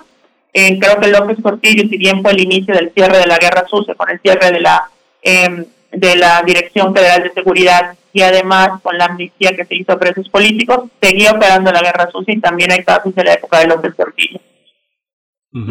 Esta, esto necesariamente, bueno, ya habrá que esperar la publicación, pero necesariamente amplía las posibilidades de encontrar eh, una serie de redes que están en el marco de la desaparición forzada. Calicho, ¿hasta dónde crees que pueda llegar? ¿Tiene límites eh, legales una iniciativa como esta y solo se refiere al pasado o es posible que estas operaciones eh, del presente queden de manifiesto en, esas, en esa clase de investigaciones? Bueno, esa es muy, buena pregunta. A ver, yo quiero poner dos puntos para aclarar, porque creo que también esta esta noticia abre a nivel nacional la necesidad de que discutamos y conozcamos y que es una comisión de la verdad. De entrada, eh, yo creo que quienes vieron, al menos de mi generación, quienes vieron Volver al Futuro, yo les pondría esta película como ejemplo de lo que hace una comisión de la verdad. ¿Por qué? Porque no es posible tocar el pasado, esta época, sin que tenga repercusiones hacia el presente, ¿no? Eh, de hecho, lo hacemos para eso. Insisto, nos preguntamos de la guerra sucia porque tenemos dolores eh, y cómo se llama y preguntas sobre nuestro presente que se tienen que responder mirando el pasado. En ese sentido, por supuesto, sobre todo porque hay muchos victimarios de la guerra sucia que siguen vivos, ¿no? Que son personas que tienen información y que incluso en los casos en los que por avanzada edad no se les pueda iniciar propiamente un juicio penal, se les puede exigir, por ejemplo, que digan lo que saben, que den la información que conocen, dónde pueden estar los restos de personas desaparecidas, por ejemplo, ¿no? Eh, ese tipo de información que la tiene, por ejemplo, el presidente Luis Echeverría eh, Álvarez, que está vivo, eh, está en buen estado de salud, aunque tenga avanzada edad, es una persona que incluso los familiares presumen que está en lucidez completa, que tiene muy buena memoria. O sea, él pudiese aportar, o yo creo que debe aportar, si no se le va a iniciar un juicio penal propiamente, eh, que sí se le, desde algún mecanismo se, se le obliga o se le eh, comine a que, a que diga lo que sabe para poder reparar a las víctimas. Ahora, ¿para qué sirve la Comisión de la Verdad? Normalmente las comisiones de la verdad cierran con un informe donde eh, dan conclusiones de lo que ocurrió, cómo operaron las instituciones, cuál era el modus operandi, cuántas víctimas más o menos hay, en qué lugares ocurrieron las investigaciones, etcétera, ¿no? Es como un mapeo de todas las situaciones. ¿Qué ocurre con este informe? Varía mucho. Hay comisiones de la verdad en algunos países donde expresamente se dijo que no va a tener un material probatorio para juicios. Eh, en otros países, que son los menos, sí hay que reconocer que son los menos, el informe de la Comisión de la Verdad da inicio a investigaciones penales. Y en muchos otros, si bien el informe no implica la apertura de, de, juicios e investigaciones propiamente, sí puede ser utilizado como material probatorio para las fiscalías. Entonces, ese son el tipo de discusiones que vamos a también a, tener que dar. ¿Cuál va a ser el valor eh, jurídico y político que se le va a dar a este informe de la Comisión de la Guerra Sucia? Pero también eh, hay que recordar que independientemente del alcance que pueda tener para sancionar a las personas, insisto, en el caso de la justicia transicional, no estamos buscando como único objetivo los barrotes y tener una persona detrás de, de, de sus barrotes, sino al preparar al Estado, ¿no? Eh, reconstruir las cosas que se tengan que reconstruir, porque es esta tubería que ya está fallada y que de gotita en gotita no vamos a reparar. Entonces, yo creo que ese es el gran avance que puede dar esta comisión. Habrá que ver los detalles, pero hoy día creo que podemos verlo como una buena señal, como un paso positivo que se había negado a hacer desde Vicente Fox, pasado por Calderón y Peña Nieto, y que por primera vez pues ya se está abordando de manera más seria. Habría que ver este decreto y sobre todo la participación de las víctimas. Gracias, Calicho Escofie. Estamos ya de vuelta con la doctora Guadalupe Correa Cabrera para, bueno, yo ponía esto como un ejemplo, eh, se quedó ahí, ah, eh, se cortó la comunicación, pero le ponía, les ponía el ejemplo de esta frase presidencial, en México ya no se violan derechos humanos, pensando en las posibilidades de encontrar, eh, pues, los caminos hacia los criterios de no repetición. doctora Guadalupe Correa, por favor. Sí, muchas gracias. No sé si se pudo ir porque, porque bueno, hablaba, pero tal vez no. Bueno, sí, en México se violan derechos humanos. En México se siguen violando derechos humanos. Esto, esta situación de la desaparición forzada, de la violación masiva de derechos humanos no cambia de la noche a la mañana, no cambia porque viene un nuevo presidente con un nuevo proyecto político. Esto lo sabemos y esto mm, sucede en muchos órdenes, no solamente en el orden federal, también en el orden estatal y local. Es, estaba yo diciendo que es una tarea, la Comisión de la Verdad no, no solamente debería de, ponerse eh, la atención en aquellos que, que, tienen esta tarea, sino que es una tarea de todos. En realidad, el, a mí me preocupa esta extensión de la militarización en el país. Entiendo la, este, la decisión del presidente con relación a la creación de la Guardia Nacional en un esquema en el cual no había una policía con la que él podía confiar. Pero esta extensión de los poderes de las Fuerzas Armadas, las Fuerzas Armadas están entrenadas para otro tipo de labores y extender sus capacidades, por ejemplo, en el caso de las aduanas de México, me preocupa sobremanera. creo que este tipo de triunfalismo no nos va a ayudar a nada. Como, como se dijo, ¿no? Una creación de una comisión de la verdad puede tener diferentes objetivos y bueno, también va a depender de los recursos y también va a depender de nosotros como sociedad que tanto empujemos a que se conozca esta verdad, a resarcir a las víctimas y a que no se vuelva a repetir. Estamos en un momento muy complicado en México y en México se continúan violando derechos humanos, en México se continúan desapareciendo de manera forzada a la gente por parte de eh, fuerzas del orden público a niveles estatal, federal y local y no podemos poner toda la responsabilidad en el presidente, pero este, este triunfalismo tampoco es adecuado. Entonces esto es muy importante reconocerlo. Pues muchísimas gracias eh, a, las dos, gracias por su por su visión. Eh, eh, quisieran hacer que Calicho Escofie un, un, breve resumen, un breve resumen, alguna alguna propuesta que, que se haya quedado en que se haya quedado sobre la mesa, un, un minuto que quieras ocupar para esta para este tema. Eh, no, o sea, yo nada más resumiría que estos mecanismos son muy difíciles de lograr un timing político en el cual se quiera apostar a ellos, entonces estamos ante un buen paso. Eh, creo que hay que definir muchos detalles, estar al pendiente como sociedad y recordar que esta comisión es para las víctimas de la guerra sucia principalmente, pero es para todas y todos nosotros en la sociedad mexicana. A todas las personas que vivimos en este país nos interesa que se esclarezcan estos crímenes para poder entender lo que ocurrió, hacer los cambios y cambios institucionales que no se hicieron en el año 2000 y, por supuesto, para entender el origen y la naturaleza incluso de violencias más recientes como la guerra contra el narco. Entonces, más bien yo haría una invitación a que esto, quienes nos escuchan, pues lo vean como un tema de agenda y le demos seguimiento porque sí nos interesa a todas y todos como sociedad y los resultados pueden ser muy relevantes para identificar dónde reconstruir donde curar heridas y sobre todo para solidarizarnos con las personas que hoy día en 2021 siguen con una herida en el espíritu por ese familiar que nunca regresó, al que asesinaron, al que torturaron, o bien las víctimas que sobrevivieron a la desaparición, tortura intentos de homicidio, etcétera, durante ese periodo. Entonces creo que no hay que borrar a estas víctimas ni mucho menos catalogarlas como víctimas del pasado, son víctimas del presente y son heridas que tenemos abiertas como sociedad hoy en el presente también. Sí, muchas gracias, doctora Guadalupe Correa Cabrera, por su participación. Le agradecemos siempre su, su lucidez, su información. Profesora asociada de Política Gobierno en la Universidad George Mason University en Virginia, en Estados Unidos. Muchas gracias. Muchas gracias. Agradezco la, la, la oportunidad de la invitación. Gracias, doctor. Gracias igualmente, Calicho Escofía, directora del Centro de Derechos Humanos de la Facultad Libre de Derecho de Monterrey. Gracias, Calicho, por esta oportunidad. Se nos fue Calicho. Bueno, pues y nosotros ya también estamos a punto de despedirnos, querido Miguel Ángel. Lo vamos a hacer con música fémina a cargo de esta canción. Buen viaje se titula. Lo que escucharemos para el cierre de esta emisión. Les invitamos, como siempre, a permanecer aquí en Radio UNAM. Son las 9.58 minutos, así es que sí nos dará tiempo de un poco de música. La cita es mañana a las 7 de la mañana, poquito después de las 7 de la mañana. Gracias a todo el equipo. Gracias, Miguel Ángel. Gracias. Esto fue Primer Movimiento. El mundo desde la universidad.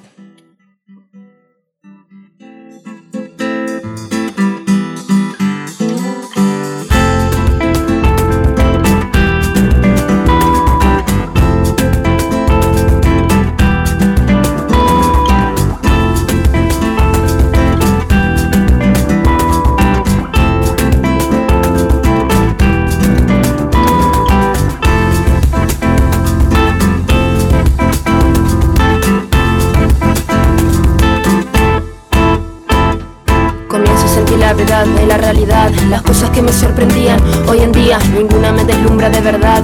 Los fantasmas que intento atrapar se me escabullen en los brazos. Tendría que aceptar mi realidad o pedirle a los astros que tengan piedad.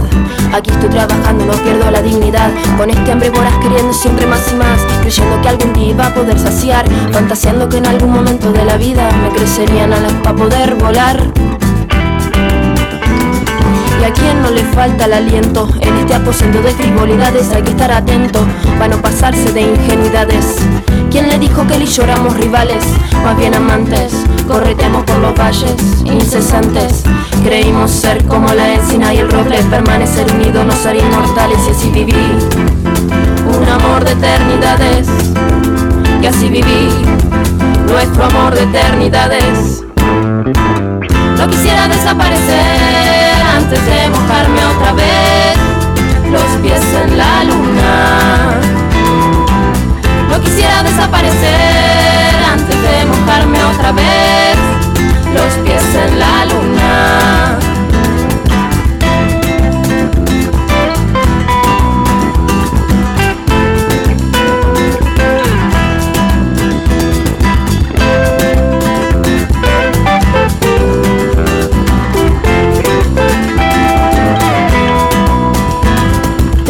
Sabio sabiendo que lo lograrías. Sabía algo que no sabías. Vía vía se te pasó el tranvía. Otra vez estás luchando contra la deriva.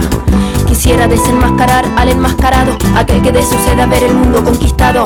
Se ha colocado una careta y no protesta, patea a quien sea con de alcanzar su meta. Se me está haciendo difícil con usted interactuar, tras villa su lengüeta cada vez que intenta hablar.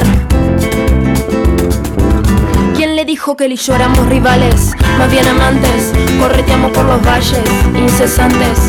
Creímos ser como la encina y el roble, permanecer. Radio UNAM presentó Primer Movimiento, El Mundo desde la Universidad, con Berenice Camacho y Miguel Ángel Quemain en la conducción. Frida Saldívar y Violeta Berber, producción. Antonio Quijano y Patricia Zavala, noticias. Miriam Trejo y Rodrigo Mota, coordinadores e invitados. Tamara Quirós, redes sociales. Arturo González y Socorro Montes, operación técnica. Servicio social, Cecilia Esquivel y Roberto Rebollo. Locución, Tessa Uribe y Juan Stack. Quédate en sintonía con Radio UNAM. Experiencia sonora.